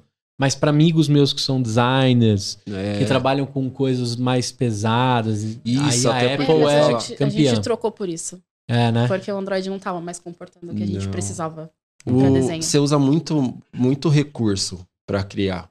E aí acaba ficando pesado e, se- e se não for da Apple, trava. É isso aí. E o Jobs, o Jobs é o, é o criador da DreamWorks. E... Da Né? Pixar. Você sabia Da que, Pixar, o, sabia que o primeiro Toy Story foi ele que, É mesmo? que tava no, na direção do time? É, o mas não, não foi ele que desenhou, né? Ele era artista ou não? Não, não foi ele que desenhou, mas ele era o CEO da, É. da Pixar na época. E depois ele E ele foi, que- é, foi ele comprado pelo. de- Foi. Ele participou diretamente na É, eu criação ia falar DreamWorks, mas não. A DreamWorks também é da Disney, se eu não me engano, Aham. né? Mas o, o Steve, ele tava à frente da Pixar, da Pixar, Na real, e, e depois ele foi re- re- recolocado diante do- da virada que ele deu. é, ele saiu da Apple, né? Expulsaram ele da Apple. Isso. Mas ele era uma pessoa difícil, então eu entendo os caras ter expulsado ele. Ele é, É, meio doidão, né? Isso, aí ele foi e montou a Next, que também fez sucesso. E aí da Next ele montou a Pixar, e aí ele vendeu a Pixar pra Disney e voltou pra Apple. Depois voltou pra Apple. A gente vai fazer na, na próxima temporada do Empreenda Cat, a gente vai pegar algumas biografias. Eu nunca li biografia que eu não tenho, eu não tenho o costume de ler. A galera que me acompanha já no Empreenda Cat sabe que tem muita dificuldade de ler. Eu sou muito ansioso, eu já pulo pro final do livro, etc. Mas a gente vai fazer é, biografias. A gente vai Nossa, pegar do Silvio bom. Santos, do Steve Jobs. Danilo eu é sou viciado.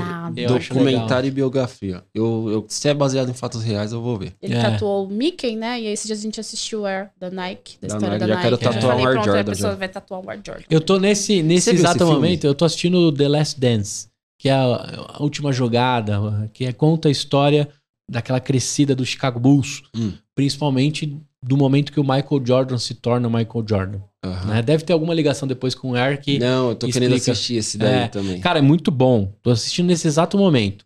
E aí, eu acho que são oito episódios também. Não, eu, não, eu não costumo olhar quantos episódios são pra eu não me frustrar quando estiver acabando. Aham. Mas eu tô já. é, Você tem quantos anos, Danilo? Eu vou fazer 33 esse ano. 33. Então você pegou o Chicago Bulls já quase acabando, porque eu tenho 35, Ah, ah, então. o Chicago Bulls estava meio que em queda. aham. Mas ficaram três nomes incríveis para o mundo que vale a pena a galera entender, inclusive como as franquias de basquete funcionam nos Estados Unidos.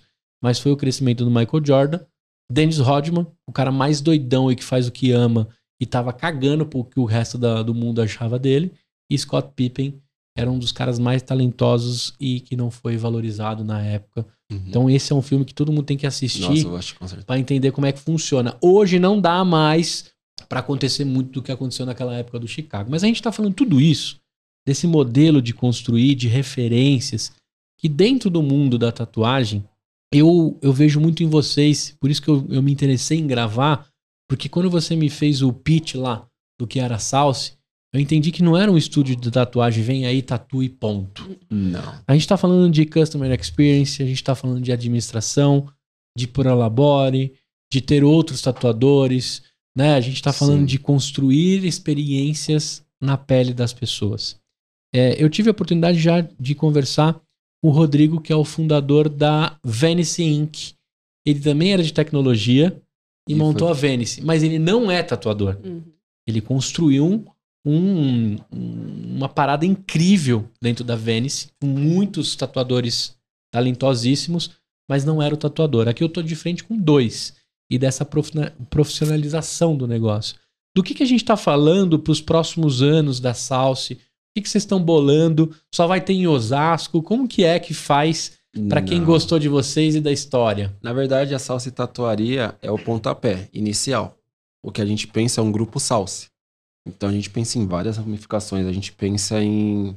Tatu tá bem ligado à autoestima, em se sentir bem, então a, a arte. Então a gente quer abrir vários braços relacionados à arte.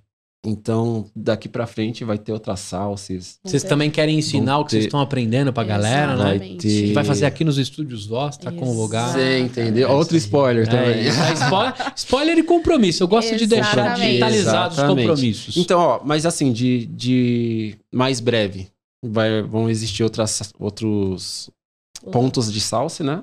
Legal. E também a Salsa Academy, né? Salsa School. Salsa School. Salsa Salsa School. School. Salsa School. Salsa School também, que a gente vai ensinar sobre atendimento, né? Que Sobre é tatuagem. sobre tatuagem, sobre. Dentro do- da, da tatuagem hoje, o que a gente percebeu é que tem muitos tatuadores desses que, ok, eu só vou te tatuar, vem aí, vamos tatuar, beleza, quero seu dinheiro e vou embora. Uhum. E não Mas troca uma palavra com a Você entendeu? É. E aí teve um momento que a gente percebeu, ok, o que, que essas pessoas estão querendo com a gente? Elas querem só tatuar? É um momento delas isso. As pessoas se arrumam pra ir fazer Sim, uma tatuagem. Conta pra todo mundo. Mano, Mesmo vou fazer uma sabendo tatu que- amanhã. A gente, só pra galera entender, a gente ia tatuar hoje. Aham. Ia E tatuar. logo cedo eu te mandei a mensagem diante da. A gente vai fazer Sim. um negócio mais completo Uhum. e pra um momento diferente meu. Mas eu tomei até um banho diferente. Porque Você até eu te entende? mandar a mensagem, tava tudo na minha cabeça. Inclusive, Você era um dia entendeu? importante. Você acorda, você fala, É. caraca. E aí a gente teve esse insight, a gente falou, mano, não é sobre a gente a, a tatu, Não. é sobre quem vai fazer. Você vai no cinema, você tá cagando pra vida do, do atendente. Você quer comprar seu ingresso e ver o filme. E viver sua experiência ali. A mesma coisa é a tatuagem. A Sim. mesma coisa é a tatuagem. Agora, cara, eu sei que você fez teatro. Isso. A gente falou de, de ir no cara, ele tatuar, pegar o meu dinheiro e ir embora. Já aconteceu comigo. Eu mal consegui conversar com o cara. E já teve sessões que foram grandes reflexões sobre a vida, né? E, e para- praticamente uma maca virou divã, Exatamente. né? Ali na Vira. conversa. Vira. E, e eu sei que você fez teatro e você tem esse lance de entender que o sorriso, a apresentação, a contaminação positiva torna a experiência muito diferente. Você usa bastante da técnica do que você aprendeu do teatro para entender que servir bem e, e viver aquele momento com a pessoa é, é sobre você se integrar, e entregar para a história dela? Tem um pouquinho sim do teatro. Tem sim. Mas é, eu tenho um professor de politicagem muito bom, cara. É. Muito bom. O nome dele é Danilo Gonçalves. Hum, O cara é um político, você não tem noção. E eu sempre fui, por mais que eu tenha feito teatro, eu era uma pessoa muito parecida com a minha mãe, que a minha mãe é cara fechada, assim, Hum. sabe? E quando eu comecei a atender, eu comecei a entender que era o momento do cliente. Então eu, eu tinha que estar ali disposta, perdão, disposta e aberta para ele, para essa cliente. No caso, eu tatuo mais mulheres do que homens Uhum. eu tinha que estar aberta ali pra ela. E aí, como eu também já tinha experiência da minha mãe sendo cabeleireira e, e eu fazendo sobrancelha e tudo mais, eu sei que aquela cliente ela vai chegar e ela, ela tem interesse não só em chegar lá e tatuar. Ela quer saber o que que eu tô usando, qual material que eu tô utilizando, qual, qual é a minha história pra estar ali. Então, ao mesmo tempo que é, eu preciso é, contar um pouquinho da minha história pra ela, ela tem muita vontade de contar a história dela pra mim. Que legal. E aí eu comecei a entender isso. E as tatus têm histórias também. A maioria. A maioria. Eu, eu já atendi muita cliente que chorou no final da tatuagem. Porque aquilo ali era muito especial pra ela, sabe? Que legal. Então, tipo, tem um pouquinho de, de, de, de teatro, de você entender o, o lugar do outro? Tem. Mas tem a experiência ali de você estar há muito tempo entendendo. A gente tava. Eu li um livro primeiro, ele tá lendo agora, que é Como fazer amigo e influenciar Como pessoas. Fazer Amigos e ligado. influ- Influenciar Baita livrão. Pessoas. Exatamente. Tá é top. um senhor livro. E ali a gente também entendeu muita coisa, né? E aí foi nessa que surgiu o curso de atendimento da Salsi. A gente conseguiu ver que é, o cliente, ele precisa ter a experiência dele, é o momento dele, ele tá tatuando a tatuagem dele ali. Então, é, esse momento é dele. Essa construção, essa, Essa jornada é É dele. dele. Agora, isso juntando você como artista, a gente falou também que no mundo da tatu e da arte, tem algumas coisas também que, que podem dar muito sucesso o cara mantém a humildade, a construção Uhum. e não esquece a origem dele. Mas tem muita gente que estraga com o, o baita do ego ali, né? Tem, artista tem muito isso de ter o ego Inflado. inflado. É, inclusive no início a gente tinha isso. A gente falava, não, a pessoa quer tatuar com a gente, é, vai ser assim, assim, assado. E não é. E inclusive eu acho que você só tem a ganhar sendo humilde. É, da mesma forma que é, a gente agrega para as pessoas, as pessoas também agregam a gente.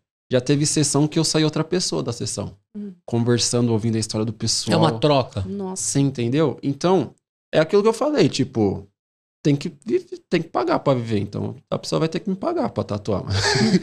Mas não sou eu, é a sociedade. Então, tipo, tipo, deixa o dinheiro de lado. Você tem que pagar tudo que você vai fazer mesmo. Sim. Vamos viver a experiência. Mas, cara, é, eu, a, gente, a gente chegou a discutir aqui que tatuagem é luxo, né? Uhum. É, tatuagem, dentro da- das prioridades de um brasileiro, Tá é- ela, ela pode estar lá embaixo, né? Pode. E acaba ficando até elitizado de quem tem condições de pagar esse luxo e etc.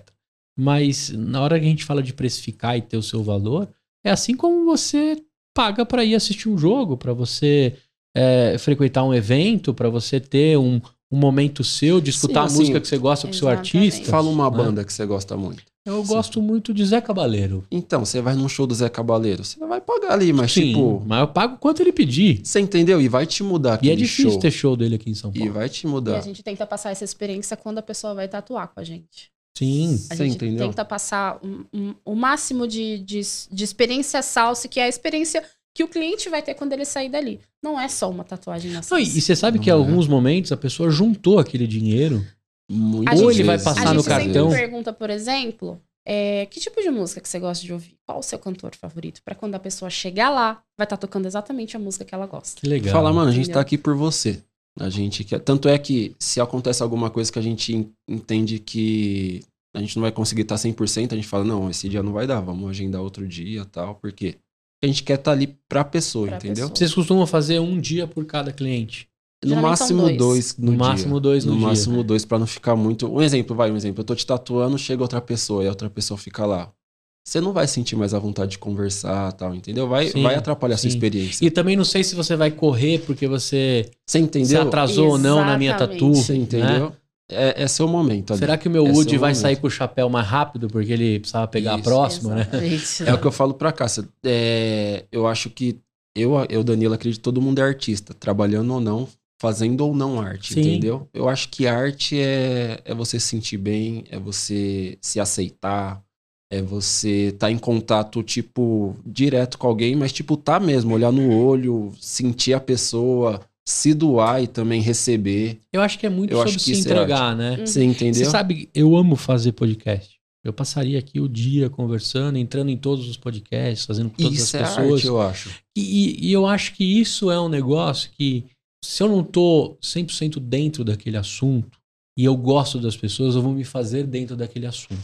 Hum. Se eu não tô 100% dentro daquela história, eu vou falar assim, puxa, talvez hoje não é um dia pra gravar também. É, entendeu? Porque eu tô com outras coisas na cabeça que não vai atingir pedaços do meu cérebro, da minha vontade de conhecer vocês, e não vai ali entregar. Ah, tanto é que, assim, é, contando os bastidores aqui pra vocês, que também já escutaram Empreenda Cash, é legal a galera entender que todo mundo pode estar aqui. Eu quero conversar com todos os empreendedores e sonhadores, mas eu já tive entrevistas que eu tive que perder elas. Sabe que você dá um jeito de perder porque você fala assim, puxa, aquela história não faz conexão Não, não vou me comigo. conectar com ela. Eu não quero reproduzir algo que talvez a empresa é muito legal, mas o empreendedor, a empreendedora não.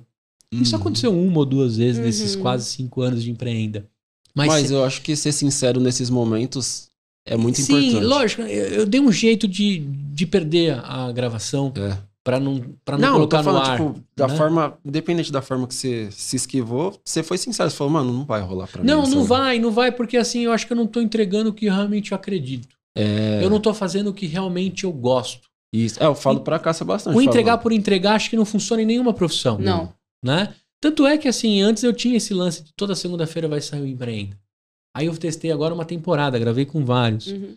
E, e hoje eu tô num- num- numa pegada que assim, cara, eu vou gravar quando eu me sentir conectado. A gente, a gente marcou de ontem pra hoje. Foi. de é, Literalmente. é, a gente ia mar- marcar Tinha na agenda, segunda. Isso. tipo, ah, e amanhã? Amanhã, e vamos gravar. E já né? era. E, puta, eu tava relembrando lá como a gente se conheceu, de como a gente trocou. Você viu que eu não Aham. esqueci o- a pegada que você tinha me dado da salsa. Aham. né? Você sempre colocando a Cássia nas conversas, tô eu e a Cássia aqui, né? É até legal te contar que assim, jamais ele individualizou a conversa da. Eu sei. Ele sempre, ele sempre colocou a Cássia, a Lívia, a minha família, a minha construção.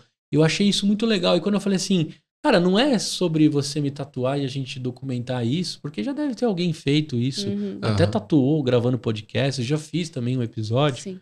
é, que eu tatuo e vou trocando ideia com o tatuador, mas é sobre, cara, que conexão. Quantos Danilos agora estão pensando em ser tatuadores? Quantos Danilos pretos estão tentando ser tatuadores e Uhum. viverem da arte? É uma coisa ainda mais complicada dentro do país que a gente tem. Sim. A gente sabe das dificuldades que você teve e você carregou por conta de ser preto, e a gente discute isso o tempo todo na internet. Alguns não levam a sério, outros levam. E atual, É. né? Você abrir Quantas- a notícia agora, tem. Sim, quantas Cássias são mães, né? Mães solteiras, mães é, com dificuldade de apoio dentro da família, dos maridos e Uhum. etc. Quantas doutor- donas Márcias aí cortando cabelos, cobrando os Exato. preços errados, Exatamente. mas tentando levar Mas tentando coisa. levar. Então, eu, eu, eu acredito justamente que a conexão constrói. Cara, o Empreendacast já foi muito maior do que ele é hoje. Uhum. Porque a gente tem uma série de outros podcasts cobrindo empreendedorismo tão bem, tão melhor quanto eu. E não tem problema. Eu sigo firme e forte, porque a Exato. minha proposta não é ser o maior. É que eu tenha vontade de fazer essa parada. Exato. O dia que eu não tiver mais vontade, vai acabar. Meu feed não vai ter mais publicação, eu vou fazer outra coisa. Quando a gente fala aqui de vocês, de você transmitir a sua arte, de você transmitir o que você acredita, quando você começou ali a tatuar e entendeu que dava pra juntar e somar, a gente entende que, cara, é muito sobre estar conectado, Sim. tá vivendo aquilo Uhum. e tá fazendo. Tá presente. É muito legal o perfil de vocês dois, de um do cara que veio do, do caderninho desenhando e de uma pessoa que a oportunidade fez a construção e a empreendedora que é. Exatamente. Porque você também, sei que a Márcia, o seu pai, o seu pai, a sua mãe, sempre empreendedores. Uhum. E esse, esse episódio de hoje eu queria muito trazer sobre isso. Cara, será que você tá conectado com o que você ama? Exato. Será que você está reproduzindo algo que você faz? Eu não quero nem criticar a CLT e, e dizer assim, puxa, não. Não. fique por trás de um trabalho que você né, tá deixando alguém rico, etc. Não, nada disso. Não quero nenhum discurso disso. Só quero que as pessoas entendam assim. Será que nesse exato momento você está fazendo o que você ama? Eu acho que esse é o ponto. Esse é o ponto principal. Dentro do CNPJ de alguém ou no seu. Bom, não sei. Porque também uma das coisas que eu acredito demais, qualquer amigo meu, qualquer colaborador, qualquer pessoa que tem um sonho, uma construção de empreender, com certeza absoluta eu sou o primeiro a apoiar. Mesmo que depois isso me, me traga dificuldade dentro do, da voz, ou, Uhum. né, se, Uhum. algum, se algum parceiro meu dentro de um projeto vai pular fora porque vai fazer algo que ama, Aham. cara, eu sou o primeiro a falar pula, A gente. pula, A gente. né? E Acho que é sobre isso. a gente não, não só a gente, eu acho que também vem da nossa base, que nem minha mãe, minha mãe empreendedora, artesã, meu pai mecânico, a minha sogra cabeleireira, e eles sempre falaram pra gente, mano, vai pra cima, vai em cima do, Se que, joga. do que você O dinheiro aparece, cara. Se você E tem assim, eu não vontade. gostava do CLT, mas eu tive chefes que também foram, tipo, mentores pra mim. Mesmo eu Totalmente. metendo louco no serviço, eles falavam, Danilo, você tem potencial. Sim. É que, tipo, é aquilo, né? Se você não fizer o que você ama, pode aparecer a melhor oportunidade do mundo. Você não vai aproveitar, porque Sim. você não gosta daquilo. Mas também não romantiza que assim, faça o que você ama e não trabalhe nenhum dia da sua vida. Porque, Mentira. cara, é mentira. É, Não, eu tô falando que eu mais do que choro- na época. Eu tô falando que eu choro no banheiro por causa da tatu. É. E eu tô, fal- e eu tô defendendo a tatu aqui.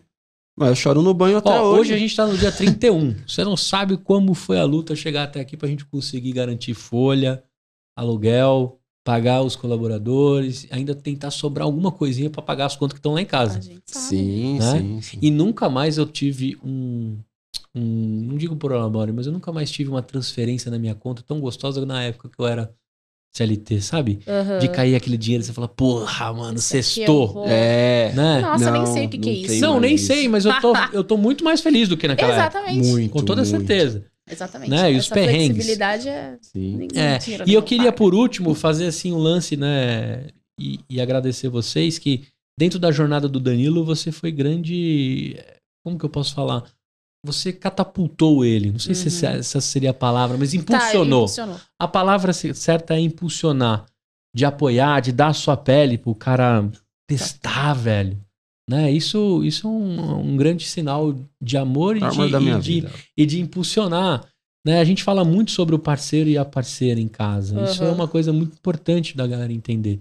Dos impulsionamentos. E no mesmo momento que você entendeu que você podia fazer parte daquilo e construir junto, ele também te impulsionar. Foi. Eu acho que isso é legal também a galera entender essa troca, essa construção. Mas eu já falei demais aqui. Esse podcast é de vocês. Eu tô aqui só para dar luz para vocês.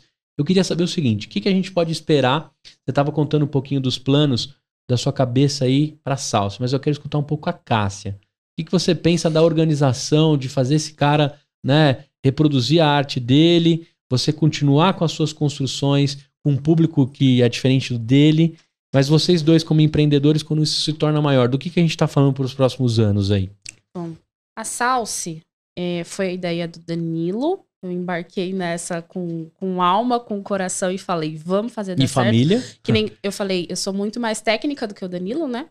Então, eu sei que ele gosta muito do, do cunho artístico, não que eu não goste, eu sempre falo isso pra ele, mas ele tem um cunho artístico, assim, grandioso.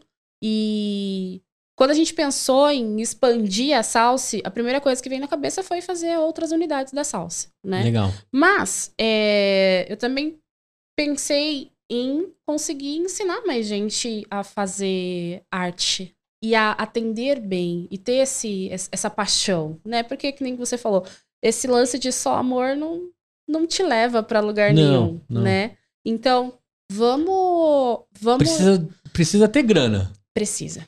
Você precisa ter grana, mas você também precisa ter mu- muita consciência do que você quer, da onde você quer chegar, quais são os seus, os seus objetivos. Então, para hoje, a gente quer o curso da Salsi de atendimento, que nem eu falei, eu sou muito ligada nesse lance administrativo e estúdio Voz. atendimento Isso aí.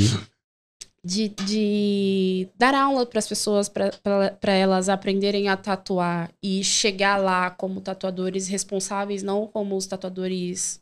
Não sei se a palavra é carniceiros, né? Mas tem um pessoal que. Imprudentes. Exato! Imprudentes. Não, a gente quer treinar tatuadores para terem a mesma vivência que a gente tem com a Salsi hoje. A gente chama de tudo que a gente faz hoje é um método Salsi. Né? Legal, muito salsa. bom. método Salsi, porque a gente, que nem a gente vai ter agora, a gente já teve uma pessoa que ajudava a gente a fazer atendimento, a pessoa não tá mais com a gente, agora a gente vai ter outra pessoa. Essa pessoa também vai ter que entender que é o método Salsi. A gente quer que as pessoas sintam aquele Reproduzam encantamento. isso. Exatamente. Exatamente. E aí, eu tenho curso, eu tenho é, exposições, a gente quer fazer exposições. Exposição de arte. Real. Exposições de arte, a gente gosta Pô, muito. bota umas aqui no estúdio, hein? a Pode galera que gostou, leva, compra. Você entendeu? Não quero nem comissão, hein? Só quero ser pau. Top. E, e todo dia a gente estuda um pouquinho mais pra fazer a salsa ser reconhecida, né? Salsi Tatuaria, É, gente. arroba. Arroba salsa. Cássia Labadessa é o arroba. E Danilo G.arte. Esse sou eu. Agora, abri minha mochila, Danilão. O que, que você joga lá pra eu carregar um pouco de você comigo? E além do filme que você já me, me disse pra assistir, que é o Hum, Air, né? aham. E mais você deixa de dica aí pra eu colocar na mochila aqui da quarta temporada do Empreenda? Ah, acho que é o que eu falo pra todo mundo, que tem, por mais que, que pareça difícil, que isso em qualquer coisa da vida. Não é todo dia que vai ser legal. E e tá tudo bem. Tem dia que você chora na sala mesmo, e no Tem banheiro. dia que Tem. você chora na sala normal, mas o, o, o, o ponto não é o choro. O ponto é o que você vai fazer depois do choro. Então, vai pra cima. Tipo, às vezes você não tá no. Um exemplo, eu não, gostei, eu não gostava de trabalhar com CLT. Porém, tudo que eu vivi na CLT me ajuda hoje. Sim. Então, às vezes você não tá no ponto que você quer. Pode ter certeza que quando você estiver no ponto que você quer, esse ponto que você não queria também vai ter te ajudado a chegar Fez no ponto que parte você dos quer. Fez parte. tijolinhos ali, né? Isso é, é uma experiência a vida, eu falo. É, e, e, e virar as costas pra experiência magnífica que é a vida, que é o erro. Tipo, não, a questão não é no que você vai fazer, é, é, é em gostar de qualquer coisa que aparecer. Muito bem. E você, Cá, o que, que você deixa na nossa mochila aí pra eu carregar comigo um pouquinho da, da Cássia Labadessa? É, eu acho que hoje eu tô muito mais ligada ao administrativo, né? da Salsi. Então eu vou deixar na sua mochila esse livro mágico que a gente tá. que eu já li, mas que o Danilo tá lendo agora, que é o É top. Como Fazer Amigos e. Influenci- Influenciar Pessoas. Porque isso não é só empreendedori- empreendedores. É um livro de como ser um ser humano é melhor. literalmente pra você carregar na tua bolsa. Muito sabe? bom. Você pode reler ele várias vezes. E agora, por último, quem que deve ser o próximo ou a próxima empreendedora que vem aqui pro Empreenda que vocês recomendam? A gente queria indicar muito um O caso. Fernando. É, o Fernando. É, o Fernando e a Anabri, que são os frente lá da Happy Burger, é uma hamburgueria temática de rap lá na Augusta. Happy Burger? É Happy Burger. surreal, gente. É muito legal. bom lá. Os lanches são incríveis. A proposta Fica um adendo é que além Vai me dizer tá- que lá tem um Mac Bill. Não MV Bill, mas um Mac Bill. O- os, Os lanches, lanches são temáticos. são É? com o nome dos rappers. Inclusive é porque não vende mais. Mas o Ed Rock lançou a cerveja dele lá.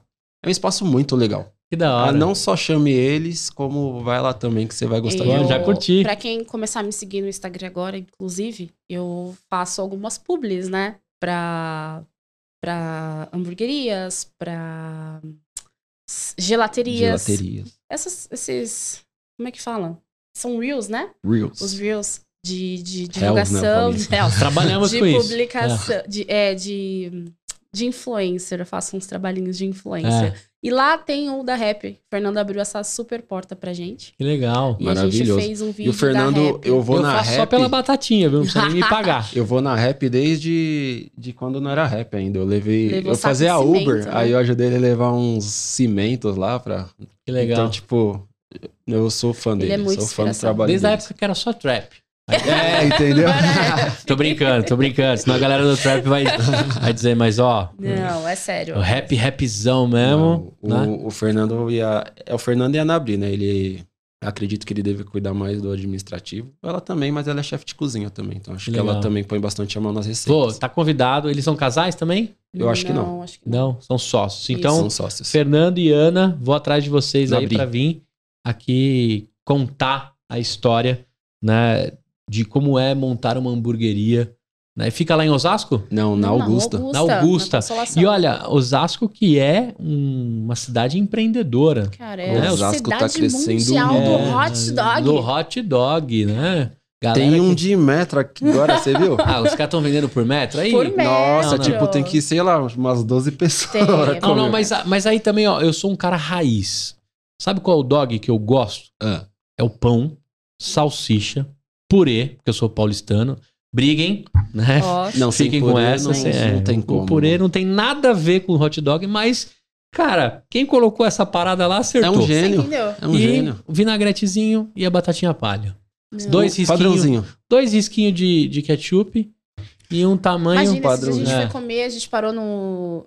Lá na frente do Osasco, Super ali na Shopping. frente do Super Shopping, ali na, na avenida.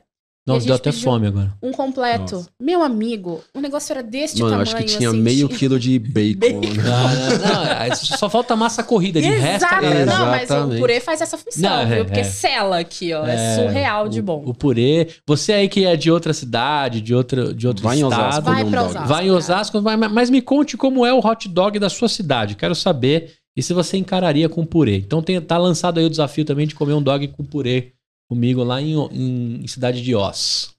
Oz é um mundo, cara. É um Oz. mundo, um mundo de É o Oz. mundo de Oz. Obrigado. É o que, que muito- vocês acharam de trocar essa ideia aqui da gente falar um pouquinho Surreal, experiência sobre incrível. empreender com a paixão e montar uma, tatuaria, né? Além de passar um filme também, né? Passa um filme. Passa um filme. É a hora que a gente tava fazendo um resuminho, a gente falou, caramba, olha quanto conteúdo. Quanta coisa, velho. Um Caramba. E vão ter os cortes aí pra vocês Sem usarem, dúvida. inspirarem outras É pessoas. muita coisa que a gente passou que a gente nem gente- lembrava. Ó, a primeira vez de tudo, antes, é quando, quando a gente fez a tatu um no outro, é igual. A gente, eu falo pra todo mundo, porque a gente tinha um suporte de mesa de cozinha, mas não tinha a parte de cima. Então a gente pôs uma Era tábua em o pé. cima.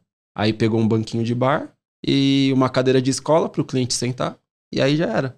Aí a gente chegou nessa última sala com ar-condicionado, a gente. Pô. Elevador, a gente fala, tá "Meu boy Deus!" agora.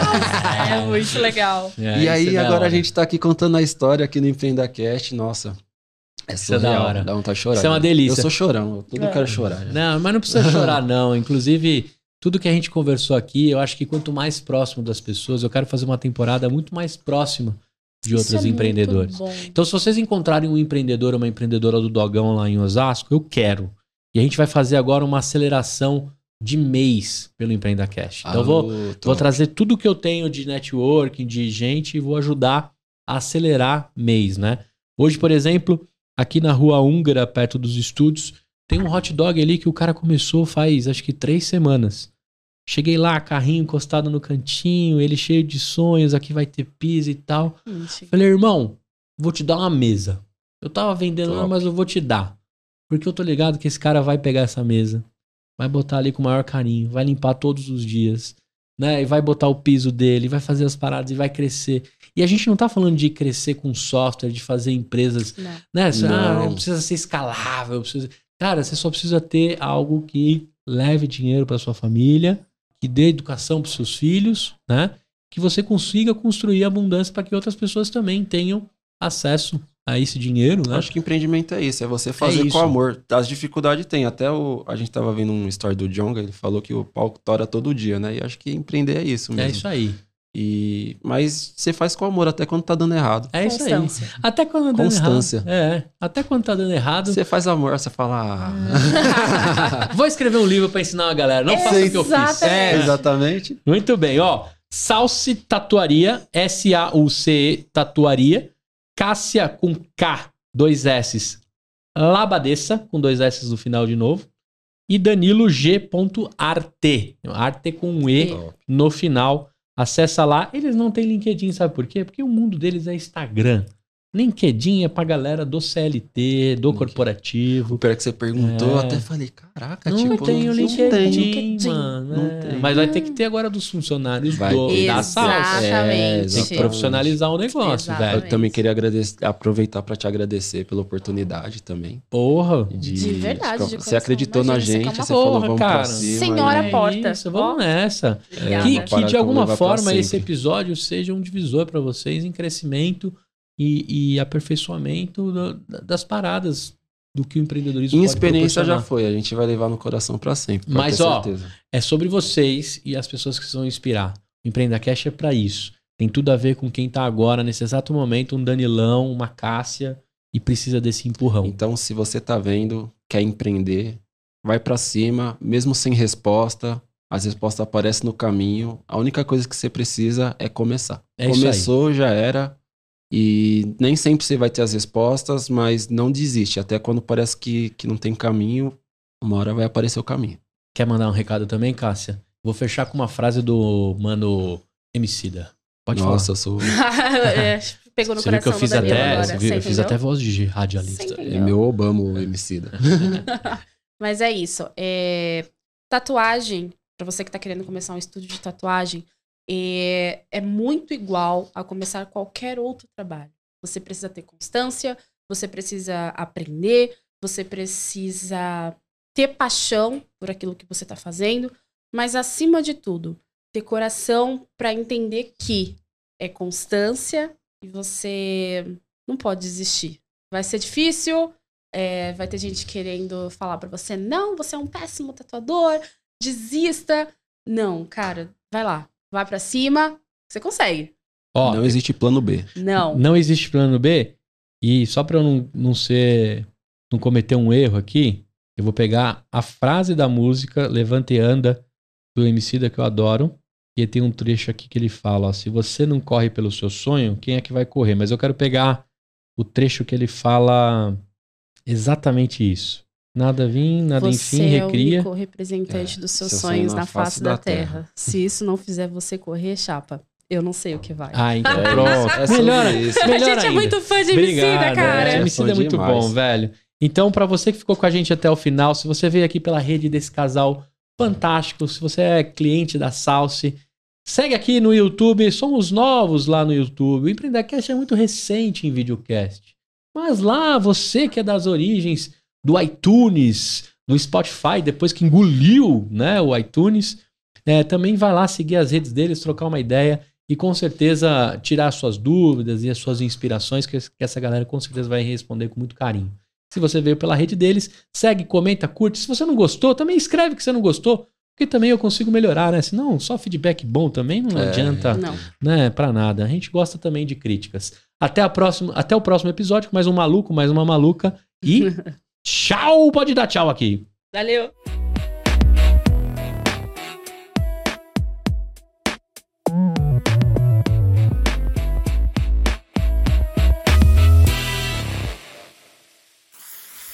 Uma produção, voz e conteúdo.